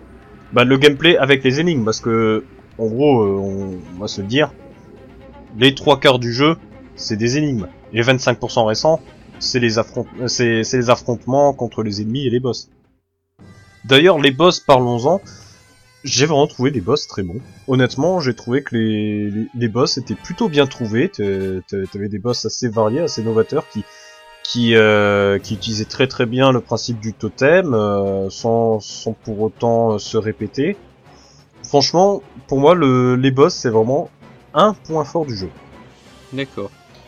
Euh, bon, d'accord, ça c'était pour le gameplay, et donc venons-en au, euh, point, euh, au point central de ce jeu, c'est-à-dire le multi. Que donc on a trois types de multi, hein, le multi local, le multi en ligne avec des amis et le multi en ligne avec des inconnus. Alors que vaut ce multi? Alors on l'a vaguement dit dans le, débat. euh, la, principale idée que Nintendo a eue pour que les joueurs puissent quand même communiquer euh, sans pour autant se ba- balancer des insultes puisque c'est le, le cheval euh, le cheval de bataille de Nintendo c'est de faire un truc qui soit le plus grand public possible et donc de limiter au maximum les interactions avec des phrases préconçues et donc Nintendo a pensé un système d'icônes ou d'icônes et de visages où en gros on a par exemple lance on a par exemple bien joué euh, on a euh, totem, euh, on a objet, et ce genre d'interaction basique qui est censé te permettre de communiquer avec les autres joueurs. Concrètement, euh, comment ça se passe alors, tu veux parler au niveau des interactions? Oui, niveau des interactions entre les joueurs, que ce soit au niveau de- en local ou en ligne. bah, au niveau du local, pour moi, la question ne se pose pas trop vu que tu vas parler à ton, à ton voisin, forcément. Donc les icônes, t'y touches pas. Mais au niveau du online, bah oui, les, t'as, t'as, je crois, une dizaine d'icônes qui vont te permettre soit de, faire le, pouce, euh, le pouce en l'air pour dire ah bah c'est bien, ou alors tu vas dire ah non, euh, c'est pas bien. Ou alors t'as une icône objet pour dire ah bah utilise ton objet ou bien une icône pour, te, pour, préciser qu'il faut faire un totem, ou alors lancer, euh, lancer ton partenaire lorsque tu es en mode totem. Bon, c'est c'est un peu limité forcément. Après, je pense que si on le fait de se contenter qu'avec des icônes, pense pas vraiment qu'ils auraient pu faire plus. Ah bon? Je pense qu'ils ont fait l'essentiel sans pour autant euh, surcharger. Bah, Un chat que- vocal. Parce que surcharger. Bah oui, voilà, c'est ça. On, on en revient encore au même. Il aurait fallu faire un chat vocal. Mais euh, si tu exclus la possibilité du chat vocal, je pense qu'au terme des icônes, tu pouvais pas vraiment faire mieux. Ouais, mais est-ce que du coup c'est jouable? Parce que moi, moi quand j'ai testé la démo en ligne, j'ai eu quand même de, de gros soucis, notamment sur le dernier donjon du jeu, enfin le dernier donjon de la démo où, euh, vous voyez, à la, la dernière séquence avant le boss, il faut pousser un bloc. Il faut que, que les trois, Oui, que les oui, trois oui. poussent un bloc et arrivent à le positionner sur une colonne de feu, et que de là on balance quelqu'un au-dessus et qui, qui tire sur un interrupteur. Ben, j'ai eu un mal de chien à réussir cette séquence, tout ça, parce que les abrutis, ah, je me suis retrouvé plusieurs fois avec des abrutis qui étaient pas foutus de comprendre qu'il fallait pousser le bloc. Alors ils s'arrêtaient pas de t'attraper, de te balancer sur le bloc en espérant toucher le toucher l'interrupteur, alors qu'il y avait il y avait une barre en bois entre les deux. Alors moi j'essayais de leur faire comprendre non, par ici, par ici, venez pousser le bloc. Mais évidemment t'as pas de t'as pas d'icône pousser le bloc, donc les gens ils comprennent pas. Alors du coup ils continuent à te balancer. Alors moi pour finir ce que j'ai fait, c'est que j'ai fait exprès de tirer sur euh, sur le truc en bois pour bien leur montrer, regardez ça marche pas bande d'abrutis, il faut venir pousser le bloc. Mais Déjà, ils ont mis une demi-heure à comprendre ça, c'était assez énervant. Et surtout, on a perdu cette partie. Pourquoi? Parce que déjà, le temps qu'ils comprennent de pousser le bloc, on ils avaient déjà fait pas mal de conneries. Mais en plus, euh, le problème de ces blocs, c'est que si tu te rapproches trop près et que tu relâches pas le bloc au bon moment, tu te fais cramer les fesses. Et, donc, euh, quand les quand Bah oui. quand les trois mecs se font cramer les fesses et partagent la même barre de vie et, et, et- commencent à, à, à succoler pour réussir à pousser un bloc, parce qu'ensuite il faut se synchroniser pour qu'on le pousse tous dans la même direction. Enfin, le, le, le- j'étais mort deux fois, deux fois j'étais mort et j'ai dû recommencer cette séquence et puis à la fin plus de vie et voilà fini le temps. Et qu'est-ce que ça m'a pas fait chier. Enfin, je sais pas si c'est comme ça dans le reste du jeu, mais en tout cas ça m'a franchement refroidi euh, par rapport au multi en ligne, hein, Ouais, ce genre a- de conneries. Il y a plusieurs, il y a plusieurs séquences comme ça où des fois tu te dis putain c'est c'est incroyable les mecs vous le faites exprès. euh. Euh, Il y, a, il y a- il y a des séquences ouais que c'est assez dur. euh. Et justement c'est c'est vrai que la douleur est partagée par le fait que tu aies euh, une seule barre de vie commune à tout le monde. Alors moi je trouve que c'est plutôt bien, c'est plutôt une bonne idée parce que justement ça te permet d'éviter de faire des conneries pour, pour pénaliser euh, les autres. Mais bon, euh, le problème c'est que si tu te retrouves vraiment avec un mec euh, qui fait n'importe quoi, euh, qui, est abruti comme ses pieds, euh, ça devient compliqué. C'est un petit peu pour euh, l'une de ces raisons pour laquelle j'ai vite fait de lâcher le, le online pour essayer de faire du solo, tu vois. Oui, d'accord. Et toi, Magus, est-ce que t'as été gêné par ce genre de truc? Euh, bah, pas, c'est, oui et non, ça, ça dépend des énigmes. Il y a des énigmes euh, qui sont plus dures que d'autres, donc voilà, on est plus gêné que d'autres. Mais généralement, la plupart du temps, ils arrivent à, enfin, pour ma part, en tout cas, ils arrivent à comprendre et on arrive à y arriver, quoi. Enfin, des fois, c'est moi qui, qui, qui ne comprends pas ce que veulent faire les autres.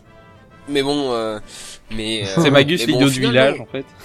Mais non, mais pas, bah, eh oh, on peut, on n'a pas tous l'instinct infuse, hein, euh, écoute, euh, Mais non, je rigole. et des fois, on peut... non mais non mais c'est vrai quand quand on découvre un niveau dans le mode online, bah écoute, euh, on sait pas forcément ce qu'il faut faire et euh, et même si on cherche partout, bah on n'arrive pas à trouver et du coup c'est vrai que les autres parfois ils arrivent pas. Ou alors non le le pire c'est que euh, on veut faire la même chose avec les autres, tu vois, mais eux ils ont une autre vision que toi. Oui. Du coup, vous- on n'y arrive pas. C'est ça le, le, le plus peut-être le plus chiant, c'est que chacun a sa vision euh, de comment faire une énigme, parce qu'il y a peut-être pas forcément qu'une seule solution. Donc euh, cha- chacun veut faire à sa, à sa guise et c'est assez assez frustrant parfois. Donc bon, euh, Pour moi, le véritable problème de du jeu multi ici, bah c'est justement que c'est un jeu à énigmes. Et moi, c'est c'est quelque chose qui me pose un peu problème. euh, alors, encore une fois, on va peut-être dire que je suis je suis un peu un vieux con qui qui voit trop dans le passé, mais pour des jeux spécifiquement à énigmes, ben j'aime bien réfléchir par moi-même. Moi, ça me frustre d'être face à une énigme sur laquelle j'ai un peu du mal et de voir un mec à côté qui lui a déjà fait le jeu. Euh, paf, il te fait le truc, euh, il te torche en 5 minutes, euh, et toi t'es t'es en mode euh, ah ouais d'accord. et tu profites pas du jeu parce que t'as t'as t'as pas réfléchi à l'énigme. Ouais. Je trouve ça dommage. Ce qui l'idéal, lorsque le jeu est vraiment super euh, jouissif, je pense, c'est lorsque tu as affaire à trois personnes qui découvrent le jeu en même temps. Là, c'est super cool. Oui. Et c'est bien là, pour moi, le principal problème du jeu, c'est la rejouabilité. Moi, ça m'intéresse pas du tout de refaire des donjons que j'ai déjà fait. Mhm. Ça sert à quoi? Les énigmes, tu les connais déjà, à part euh, à part tracer et à la limite euh, c'est pour farmer les, les objets, mais bon. Oui, et, pour le et pour le coup, il y a même et pour le coup, il y a même pas d'aspect compétition avec un classement du nombre de rubis euh, attrapés quoi. En plus, en plus, oui, à la fin du jeu, euh, enfin à la fin d'une partie, euh, tu, tu récupères juste l'objet et puis c'est tout. T'as pas de tableau des scores, t'as rien. Vu qu'en plus t'as as des rubis à collecter, mais les rubis, tout le monde, tout le monde gagne le même nombre de rubis au final. Oui, voilà, tandis que dans Foursourde, ils avaient la bonne idée de créer au moins un classement à la fin de la partie, ce qui fait qu'il y a quand même une petite rejouabilité. Tout à fait. Oui, d'accord. Donc bon, vo- voilà, voilà pourquoi moi ça, ça me gêne un petit peu quand même. euh, Enfin bon, après c'est c'est ma vision très personnelle. Ah je non, mais je bien suis que tout le monde a je pas cette suis tout à vision-là, fait- je mais, suis d'accord. mais mais voilà. Et on est, on est aussi d'accord qu'il y a un vrai problème au niveau de la communication entre les joueurs et que euh, le multi-online avec des inconnus, euh, sans, sans, sans chat vocal, ça passe pas, quoi. Alors, au niveau de la communication, mais dans un autre sens, on va parler d'un problème qui nous a un petit peu touché pendant l'enregistrement de ce podcast, c'est les problèmes d'internet. Et ça, bon sang, il y en a souvent. Je, je comprends pas pourquoi ce jeu, particulièrement, il souffre de beaucoup de lag. Je sais pas, il est pas bien optimisé. Ah oui, et- Pourtant, j'ai fait. euh, pour- pourtant, pour avoir fait beaucoup de online sur Super Smash Bros, qui, qui, qui est quand même un jeu très exigeant en termes de connexion, bah là, j'ai l'impression que sur ce Zelda, c'est c'est encore pire. Je comprends pas, il y a des lags des fois, je comprends pas, c'est c'est injouable. oui, et il y a surtout le problème, le, le problème qui fait que dès qu'un joueur se déconnecte, la partie est morte, quoi. Ah bah voilà. Ah oui, mais ça, ça, ça m'a tellement énervé. Il y a des- pour, pour ceux qui me suivent sur Twitter, à plusieurs fois, euh, j'ai écrit des messages du genre ah euh, euh, multi à la. Euh, je, je, je je vais rage quitter le jeu, je vais jouer en solo, ça m'énerve. Parce que t'as des des fois en pleine partie, t'as des mecs qui qui rage et du coup. Euh, tu ça, ça, te détruit la, la partie et t'es obligé de, de recommencer de zéro. Et le problème, c'est que souvent, t'as des joueurs qui sont un petit peu mauvais joueurs. Vu que chacun va voter pour le donjon sur lequel tu vas faire, euh, des, des fois, t'as as, l'un des trois joueurs, il va être frustré parce qu'on va pas faire le donjon que lui voulait faire et du coup il va racheter dès le début. Et ça, ça m'est arrivé plusieurs fois et c'est très très chiant. Ouais. Ju- Juste pour ma part, moi c'est complètement l'inverse. hein. C'est sur Smash Bros que j'avais plus de problèmes que sur Triforce Heroes. hein. Sur Triforce Heroes, Ah ouais j'ai aucun- ah, j'ai vraiment aucun problème. hein. Pour le coup, euh, vraiment, euh, j'ai eu aucun pas. problème. Pourtant, j'ai joué Tu- pas mal en online. Tu mais- joues surtout en, tu joues surtout en mondial ou tu joues en quoi? Ah bah, bah non, je fais juste chercher un héros inconnu, puis voilà. Oui, c'est ce que tu fais, oui. Oui, voilà. Bah, je je sais pas, je, je sais pas pourquoi j'ai ça.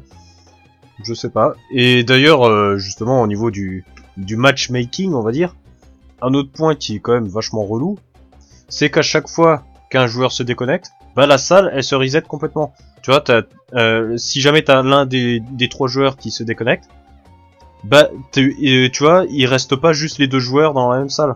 Non, euh, tu retournes, tu retournes en mode euh, hors ligne, tu vois. Ça m'est arrivé à plusieurs reprises, ça m'a un peu énervé. Mais, mais bon, tout ça pour dire, moi, je, j'ai un petit peu du mal à comprendre pourquoi on nous impose absolument d'être à 3 et pourquoi euh, on n'aurait pas pu faire le jeu à 2. Moi, je suis persuadé que le jeu se, peut se faire à 2. Pour, euh, pour donner un exemple, euh, il y a quelques jours de cela, j'ai décidé de faire une partie avec euh, Megamagus et un autre ami, c'était Radzel. Et donc on a fait cette partie en ami, on s'est rejoint. Et à un moment donné, Magus a dit bon euh, les mecs, euh, euh, attendez-moi 5 minutes, euh, faut que j'aille faire je sais pas quoi, chercher à bouffer, j'en sais rien. Et le truc c'est que moi j'avais reçu le message sur Skype de Magus, mais Radzel euh, n'avait pas reçu ce message et du coup euh, lui il avait continué dans son coin et il a lancé la partie. Alors, du coup moi bah tant pis on lance la partie. Et du coup on s'est retrouvé qu'à deux joueurs à jouer avec le personnage de Magus qui lui ne bougeait pas Ah oui. Oui, il y avait un et AFK, on a quoi. et en et en le portant, en portant son personnage, on a quand même réussi à faire trois étages euh, à deux au lieu de trois, sans problème. Et D'accord. puis après, euh, Magus, il nous a, il nous a rejoint au final. Donc Ouais. tu vois, c'est pour ça le, le jeu en- à deux, il est tout à fait possible. Faut arrêter de nous dire comme quoi on est obligé d'être à trois. Moi, je suis pas d'accord. Mhm.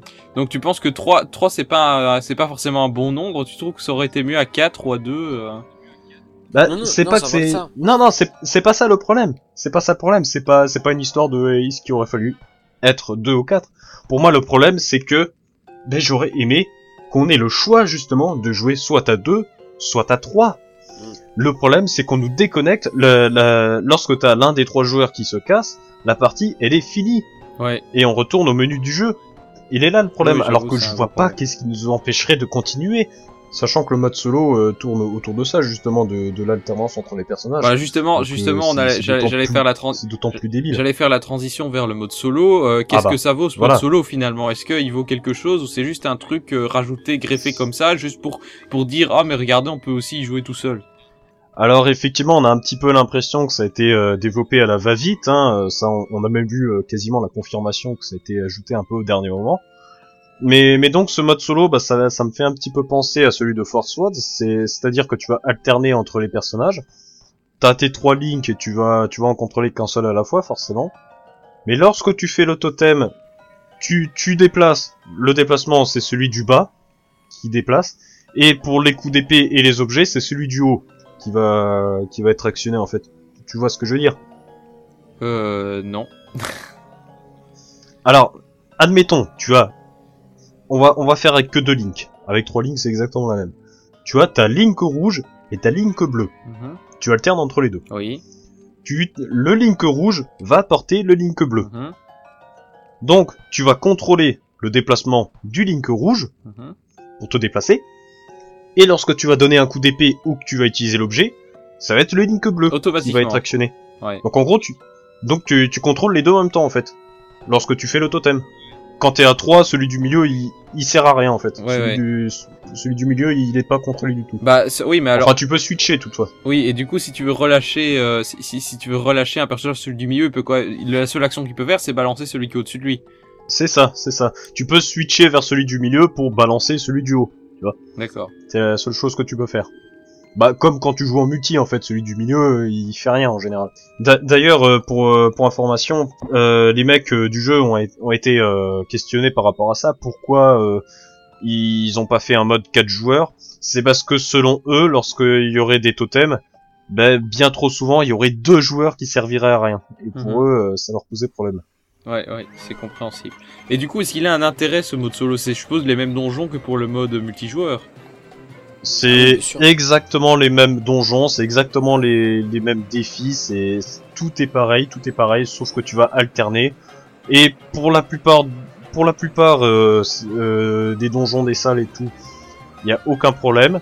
D'ailleurs, moi personnellement, euh, j'ai j'ai pas mal fait de solo parce que le, le multi m'énervait pour tous ces problèmes de déconnexion et tout. Et honnêtement, les, les trois quarts du temps, j'allais trois fois plus vite en solo, Mhm. alors que j'alternais les mecs. Ouais. Par contre, il y a un gros problème. Et lorsque je vois ça, j'ai l'impression que les mecs ont pas bêta testé le jeu, c'est impressionnant. Est-ce que tu vois le boss euh, qui était dans la démo, le l'espèce de chenille de Zelda 3 Ouais. La chenille de Zelda 3, c'est le boss du volcan. Mhm. Alors comment t'expliquer? Lorsque tu es à trois joueurs en online, en gros, la chenille, elle va suivre un joueur en Ah particulier. oui oui. Ah oui. Du coup, le, le joueur, il va se, euh, le joueur, euh, t'as un, t'as l'un des trois joueurs qui va faire diversion. En gros, il va se faire poursuivre. Mhm. Et les autres mecs et les deux autres vont essayer de taper la queue euh, par derrière. Ouais. Tu vois Donc tu te dis, c'est bien pensé, c'est cool. Mhm. Mais en solo, il y a un gros problème. Donc, pour rappel, la chenille va euh, suivre l'un des trois joueurs. Oui, elle va, suivre elle va suivre que le joueur solo- qui vient de lui balancer un coup d'épée euh, juste avant. Non. Enfin, qui portait celui qui a balancé un coup d'épée. C'est- C'est c'est comme ça que ça marche. Alors le problème, le problème avec ça, c'est que ce fameux boss chenille, il va suivre qu'un seul joueur. Il, euh, il va, il va suivre, pardon, il va suivre oui un joueur en particulier. Sauf que étant donné, lorsque t'es en solo, t'as qu'un seul des trois joueurs qui est vivant entre guillemets sur les trois. Les deux autres, ça va être des pantins. Donc en gros, il va suivre obligatoirement celui que toi t'es en train de contrôler. Du coup, tu peux pas faire de diversion parce que dès que tu changes de joueur, il va automatiquement euh, suivre l'autre. Est-ce que tu vois ce que je veux dire? Oui, mais ah bon? Ça je savais pas, tiens. C'est-à-dire qu'il, Oui, euh, c'est-à-dire que il par fait exemple, ça. si, si, si, par exemple, tu contrôles le vert et qu'il suit donc euh, le vert, euh, toi quand tu vas changer, il va plus suivre le vert. Il va suivre euh, celui que tu as changé. Du coup, tu peux pas faire diversion euh, pour taper derrière. Et j'ai j'ai l'impression, il faut avoir un timing de fou en gros. Donc euh, moi, ma théorie, c'est qu'ils ont même pas bêta, bêta testé ce, ce boss, tu vois. Du coup, ce boss, après, j'étais obligé de le faire en multi. C'est très très bizarre. Oui, mais donc ça, ça se voit que ça, le mode solo est dégreffé par au-dessus du truc, juste, juste pour valoriser, en disant, Mais regardez, il y a clairement. aussi un mode solo. quoi. Clairement. Clairement, mais bon, c'est pas normal. C'est pas normal. Donc, donc là, là, on, touche quand même, je crois, le gros problème du jeu, c'est que le mode multi est relativement injouable et que d'un autre côté, le mode solo a aussi euh, des lacunes, quoi. Ben oui, effectivement, euh, le mode, le mode le multi a quelques problèmes euh, dont, dont j'ai parlé euh, tout à l'heure, mais le mode solo est, euh, a quelques points positifs, mais il y a quelques gros points noirs qui, qui sont pas normaux, tout simplement. Euh, voilà. Est-ce qu'il y a quelques features annexes dans ce jeu? Euh, alors tu as les, les modes euh, défis également. Mhm. C'est tout simplement tu vas reparcourir les mêmes niveaux mais avec des défis du genre euh, en speedrun ou alors avec très peu de points de vie ou alors euh, et il faut suivre euh, un élément en particulier ou je sais pas quoi. bon, c'est c'est rien de fou franchement. D'accord. C'est moi je trouve pas ça incroyable C'est tout? Sans plus. Ah, il y a aussi le mode euh, le mode arène où en gros là tu vas te battre Ah oui, je contre euh, bah, deux autres personnes dans le monde. Mhm. Tu vas te battre donc en, en multi local ou, euh, ou online. Et oui, tout simplement c'est de la bataille euh, en arène où tu vas te taper à l'épée, à l'arc, tout ça dans une petite arène. Les arènes sont toujours très petites. Bon, c'est sympa, mais enfin c'est sans plus. Tu tu gagnes des petites récompenses également. D'accord. J'ai pas trouvé ça incroyable. Ok. Et du coup, on en vient à la question des DLC, évidemment, parce que maintenant, il n'est plus un jeu Nintendo au sens sa suite de DLC. Là, pour le coup, ils n'ont pas été annoncés dès la sortie. Mais euh, en grattant dans le code du jeu, eh bien, euh, certains euh, petits euh, petits hackers en herbe ont révélé des dialogues pour euh, notamment des mises à jour gratuites. Alors, on pense à éventuellement de nouveaux costumes et également des DLC payants, peut-être des nouvelles contrées maléfiques. Et qu'est-ce que vous pensez de ça? Alors, c'est là que je me permets quand même de lâcher un gros coup de gueule et aussi de rire parce que moi, je trouve ça, je trouve ça vraiment incroyable cette situation. Parce que voilà pour moi, quel est mon point de vue par rapport à ce jeu. Pour moi, ce Zelda Triforce Heroes, c'est exactement la même chose que Animal Crossing Happy Home Designer. C'est-à-dire que ce jeu aurait dû être un add-on, un DLC, en gros, de son jeu respectif. Ouais. En gros, Triforce Heroes, pour moi, c'était, il aurait dû être un DLC à 15, euh, 15-20 euros de Link Between Donc, Worlds. pour toi, il n'y a pas assez de contenu Et pour là, faire un ils jeu veulent complet. Bah, clairement pas. Clairement pas. Pour moi, pour moi, le jeu, euh, c'est, c'est- je comprends pas que ce soit un jeu à part entière. Il est là le problème. Et un autre problème par rapport à ça, bon alors ça c'est peut-être un hasard qui veut ça, mais faut savoir que depuis euh, quelques semaines on a les Nintendo Select sur 3DS, Mhm. Et aujourd'hui, quand tu te retrouves avec A Link Between Worlds à 20 euros et Triforce Heroes À 40. à 40 euros, ah moi je me pose des questions. Et j'ai envie de dire le mec qui hésite, mais t'as pas à hésiter mec, fonce sur Link Between Worlds. Ouais. Donc en gros, Triforce Heroes pour moi, c'est un jeu, c'est un jeu qui s'adresse avant tout aux gens qui ont déjà fait A Link Between Worlds. Ouais. Sinon, c'est ça ne rime à rien. Et toi aussi, Magus, tu trouves que ça manque de contenu et que les DLC c'est un peu du foutage de gueule? Alors, euh, moi je m'attends, enfin, fallait s'y attendre qu'il y ait des DLC, surtout quand tu vois que dans le jeu il y Bah a non, que fallait pas s'y attendre. Si, attends, quand tu vois Ah que non. dans le... attends, quand tu vois que dans le jeu qui traite quand même des costumes pratiquement pendant tout le jeu et que dans le jeu il y a que 12 costumes, fallait s'attendre à ce qu'il y ait des DLC quand même hein. Pour les 12 costumes, dans un pourquoi dans- pas? Oui, après Mais- pour les sta- pour les stages euh, je, je suis pas sûr hein. Après c'est vrai que 32 stages aussi, c'est vrai que ça fait peu quand même donc euh, fallait peut-être s'y attendre aussi également parce que 32 stages quand même euh, ça fait un- assez peu mais bon euh, voilà, de toute façon maintenant aujourd'hui ils mettent euh, les DLC à toutes les sauces. Après si c'est DLC aussi respectable que pour Mario Kart 8 encore ça ira. Mais c'est sûr que s'ils te foutent, euh, je sais pas, deux mondes pour 20 balles, bon c'est sûr ce sera, ce sera, ils peuvent, ils peuvent aller se les mettre où je pense. Hein. Mais voilà après. Par contre, je suis pas, je suis pas d'accord avec ce que tu dis. Oui, d'accord, le, le, le jeu aurait, enfin, je veux dire, Triforce Heroes aurait peut-être pu être inclus dans A Link Between Worlds, mais euh, mais je trouve franchement qu'il a sa place en tant que jeu à part entière parce qu'il il développe une, une, une mécanique très différente de ce qu'a fait Link Between Worlds euh, avec le mode online et le mode même local, voilà, avec les costumes, avec tout ça. Euh, non, il, dé- il développe vraiment quelque chose de, de différent par rapport à A Link Between Worlds. Et je trouve qu'il a, il, il mérite d'être un jeu à part entière, voilà. Après, c'est sûr Mais que il manque peut-être de contenu. Après, oui, c'est sûr qu'en termes de contenu, il manque clairement de contenu par rapport à l'émission Wars. Ça, ça, c'est obligé. Je veux dire, entre un, jeu où il y a des stages que tu finis en 10 minutes max chacun, et encore, je suis large, euh, et, un, et, une aventure de une quinzaine d'heures, on va dire, si tu veux le finir à 100%, c'est sûr que bon, euh, il y a une grosse différence. Là, le euh, je veux dire, Triforce Heroes, tu peux le finir en 10 heures si tu rushes un peu, quoi. Hein. Ah oui, carrément. Voilà, et hein. encore, Link Between Worlds, c'était clairement pas le long, le, le jeu le plus long. Hein. C'est sûr, il était, il a même été décrié à cause de ça. hein. Mais bah oui, clairement. Et voilà, la Triforce Heroes, bon, en 10, 11 heures, euh, bah tranquillement, vous finissez, hein, c'est sûr. Ouais. Voilà, mais bon, Ouais. euh, voilà, c'est c'est comme ça. Mais mais je, honnêtement, il mérite quand même d'avoir sa place comme jeu unique. Voilà. Après, c'est sûr, ça, ça vaut pas un Link Between Wars ou un ou un Skyward Sword ou un Ocarina of Time ou un Majora's Mask. Voilà, c'est sûr. Voilà, alors là, Ouais. là du coup, je pense qu'on peut aller à, à notre conclusion. Alors, est-ce une grande aventure épique? Je pense que tout le monde va répondre non, hein, il n'y a pas de débat là-dessus. Non, en effet, Ah non, non. en effet, non, c'est pas très très épique. Hein, C'est euh, le terme épique n'est pas très approprié. Non, je pense non. Hein, c'est Voilà. voilà. Et, et du coup, est-ce qu'au moins il est fun? Parce que c'est quand même l'objectif principal de ce jeu, c'est d'être amusant.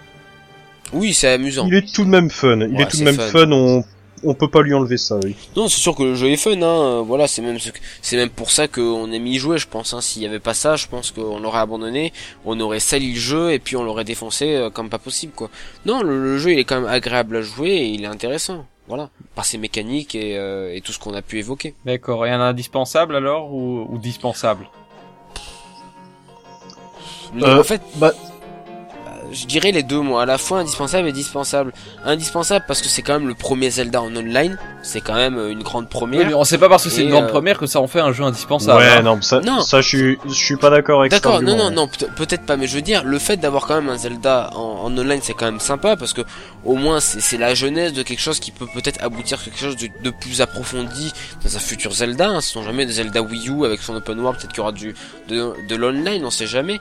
Mais euh, mais voilà, c'est un indispensable pour ça. Après, c'est sûr, c'est dispensable parce que euh, dans le fond, bah il y a pas grand chose, quoi. C'est très très plat, c'est assez vide euh, en termes de contenu. euh, on fait vite le tour quoi voilà c'est le, jeu il est pas répétitif non plus mais c'est c'est plat quoi voilà Rifalgot euh, tu, tu me rejoindras peut-être je sais pas Oui, oui, pour, pour ce point-là, je suis quand même plutôt d'accord. Après, par rapport euh, à la question, est-ce qu'il est indispensable, est-ce qu'il mérite le coup d'être acheté euh, Déjà, ça dépend, encore une fois, si t'as fait A Link Between Worlds. oui voilà Si tu l'as pas fait, euh, bah, va foncer sur l'autre jeu. Hein, Mhm, euh, Par contre, après, si tu l'as déjà fait, le problème aussi, c'est qu'il faut se situer dans le contexte actuel. En cette fin d'année, des jeux sur 3DS, il y en a pas énormément. Heureusement, il y a Mario et Luigi qui arrive euh, en décembre. Mais à part ça, euh, des, des vrais jeux intéressants sur 3DS en cette fin d'année, euh, c'est un peu vide. Donc c'est peut-être pour ça que finalement on, on se rabat un petit peu euh, sur sur ce qu'on a. Euh, ah tu trouves que avait Home Designer il est vide Oula, oula, je oula, déconne alors hein, je déconne ne, ne me fais pas de frayeur. Mais j'avais, j'avais, euh, je- il y a quelqu'un, euh, je, je veux pas dire qui, mais j'avais lu euh, sur euh, sur internet, sur euh, certains sites, un mec qui disait que c'était quasiment euh, le deuxième meilleur jeu de l'année ouais, sur euh, 3DS. ouais, ouais. sur 3DS ouais euh, non, Bon. peut-être pas, non. Bon, Enfin, euh, euh, d'un c'est côté, quand tu regardes 3DS, c'est un- pas grand chose. sûr. avait dit ça. Oui, bon, je, je veux pas le citer, mais chacun ses goûts, mais bon, euh, euh, lorsqu'il dit ça, ça prouve quand même à quel point euh, cette année sur 3DS, il n'y a pas eu tant de choses que ça. Bon, il y a eu Monster Hunter 4, après le reste, c'est quasiment que du remake. Majora's Mask, c'est du remake. Xenoblade, c'est du remake. Hein Quoi Codename Pardon Ah oui, non, la intéressant. version 3DS, ouais. oui il Non, c'est même pas un remake, c'est même pas remake, c'est un portage. c'est un portage c'est un portage non mais ferme-la avec ça s'il te plaît. non c'est un Mais- remake qu'on avait dit Un c'était remake, un remake portage. oui, bon, si vous voulez, si, si, si vous voulez, mais enfin bon. Ouais. Mais enfin, c'est la bon, seule euh, licence originale qui a bidé, qui a bidé quoi. Tri Triforce Heroes, en tout cas, je peux comprendre qu'on l'achète maintenant, mais euh, lorsque la 3DS sera euh, sera morte, hein, hélas, ça arrivera un jour. Moi, je ne pense pas que lorsqu'on regardera dans le passé, on se dira Mm. ah, parmi les jeux incroyables et géniaux de la 3DS, bah, il y avait Triforce Oui. Heroes. Non, on ne se dira pas Et- ça, clairement pas. Oui, pour moi, pour moi, Codename, Codename, Codename- ah, Codename Steam vaut clairement mieux que ça. Hein. Pour son, il est, il est original au moins. Oui, oh, c'est vrai. qu'il est original au moins. Mais voilà, mais de toute façon, je, je vais vous dire une chose, je pense que le, le online de Zelda, il va être déserté dans deux mois s'il n'y a pas de DLC, hein. Honnêtement, parce que le jeu, il, Ah se oui, finit- il finit hein. très très vite, et c'est sûr que le online, il va être très très vite délaissé s'ils font pas des DLC, ou s'ils font pas des mises à jour gratuites, ou ce genre de choses, hein. Parce que Tu vois, moi, ce qui est, ce qui est important, ce que je juge très important lorsque euh, on fait la, la critique d'un jeu, c'est se poser la question est-ce que dans plusieurs années, est-ce que c'est un jeu qui sera marquant non. Oui, bah là, Non, Bah, bah, il est déjà pas maintenant, pour il va pas être vois, dans quelques années. Tu vois, pour Splatoon, pour Splatoon, moi, il y a quelque chose qui me faisait rire. J'avais lu certains tests qui disaient Splatoon, dans trois mois, plus personne y jouerait. Au bah, final, c'est pas le cas du tout. Moi, je rigole au nez de ceux qui ont dit ça. Splatoon, dans quelques années, on dira, c'était LE jeu de la Wii U, les mecs. C'était un gros jeu. C'était vraiment l'un des meilleurs jeux. Triforce Heroes, ce sera pas le cas. Triforce Heroes, on met des bonnes notes parce que c'est Zelda, mais c'est tout. C'est tout. Ouais. Euh, voilà, alors du coup, euh, du coup pour conclure, euh, quelle, quelle notation JV vous mettriez euh, Alors, euh, bof, sympa, euh, coup de gueule ou coup de cœur? Euh, Bof. honnêtement, alors, beauf, Ouais, c'est pas, alors, beauf, c'est le pire. Non, le pire c'est coup, de- c'est c'est Non, c'est c'est coup de gueule. Ah, c'est coup de gueule. Honnêtement, moi, je serais entre le beauf et le sympa. Voilà, c'est pour, pour toutes les raisons que j'ai dit. Sympa quand même, parce que j'ai quand même pris un peu de plaisir à y jouer. Je ne vais pas vous mentir, hein. Mm. J'ai pas mal gueulé pendant cette émission, mais voilà, ça reste quand même, ça reste quand même un jeu qui a été Bah, sympathique je je à faire, m'attendais à bien ce que tu sûr. gueules plus, moi, Mais- perso. Mais, mais, mais quand même beauf, parce que bon, euh, tout- tout- tous les points que j'ai abordés, il y a quand même pas mal de problèmes. Puis le, le jeu pour moi n'est pas marquant. euh, bon, puis, enfin voilà, voilà. En tout cas, euh, entre le beauf et le sympa. D'accord, et toi Magus, bof Clairement Ouais, moi je mettrais bof, ouais. Entre- Pareil, un peu pareil entre bof et sympa, mais il y a plus de bof, je trouve, que de sympa. Je, trouve. Bah, Même si le jeu est pourtant, euh, c'est pas toi qui as mis euh, médaille d'argent Oui, j'ai mis médaille d'argent, mais. Putain, le mec. Ah oui, quand j'ai quand j'ai vu ça, moi je me suis dit mais non, Il- mais il faut- Magus, il- va falloir qu'on discute de ouais, ça. ouais, c'est c'est vrai que j'ai peut-être un peu surévalué. J'aurais Ça- peut-être, ça vaut- j'aurais- j'aurais peut-être mis, euh, peut-être mis médaille de, de bronze. Voilà, on est d'accord. Oh, ouais. Au carton, hein. Bah carton, c'est ouais, je sais pas, carton c'est un peu hein, plus péjoratif. euh, Enfin bon. Voilà, ben voilà, je pense que ça y est, on a bien bien fait le tour. Finalement, l'émission était plus longue que prévu. Hein. On, a, on a passé les, les deux heures. euh. Bon, il y a surtout eu des coupures, donc euh, je sais pas. Chut. les coupures ne font pas 20 24 minutes. Enfin, soit. Euh, donc voilà, merci de nous avoir écoutés pendant cette euh, longue émission. Euh, donc voilà, à vous de vous faire votre propre avis évidemment pour, sur Zelda Link Between. Ah non, pas ça. Sur Triforce Heroes, hein. Et, euh, et merci évidemment de nous envoyer votre avis pour voir si vous êtes globalement d'accord avec nous ou pas. hein. On sera heureux d'en parler dans la prochaine émission si vous nous les envoyez. Euh, eh ben très bien, donc c'est le moment de conclure cette émission. Donc je rappelle évidemment que vous pouvez suivre nos chroniqueurs sur Twitter, donc Rifalgot, arrobas Rifalgot, Megamagux, arrobas Megamagus, Pingolion3, arrobas Pingolion3000 pour moi-même. Vous pouvez bien sûr suivre l'émission du podcast, euh, le, Twitter du podcast, arrobas Pingo Podcast, pour réagir à l'émission et pour être informé en direct euh, avec une rapidité incroyable de la parution des émissions. Et, euh, et voilà, je pense que j'ai tout dit. Maintenant, évidemment, euh, comme d'habitude, je vous tease la prochaine émission qui portera très probablement, si tout va bien, sur Project Zero et les jeux d'horreur chez Nintendo que Magus et Rifalgot se feront encore un plaisir de vous présenter. Et je pense qu'ils sont un petit peu plus enthousiastes que pour Zelda Triforce Heroes. Ah, effectivement, il y a, il y a quand même déjà des choses à dire. hein. Il y a des points à aborder, mais vous en faites pas. On vous en parlera plus en détail la prochaine fois. Tout à fait. Voilà, et on se quitte donc sur la musique de la semaine, que je ne connais pas encore, mais ce sera peut-être une musique de Triforce Heroes, vu que finalement, c'est quand même ce qu'il y a de mieux dans ce jeu. Ciao et à la prochaine. Salut. Tchuss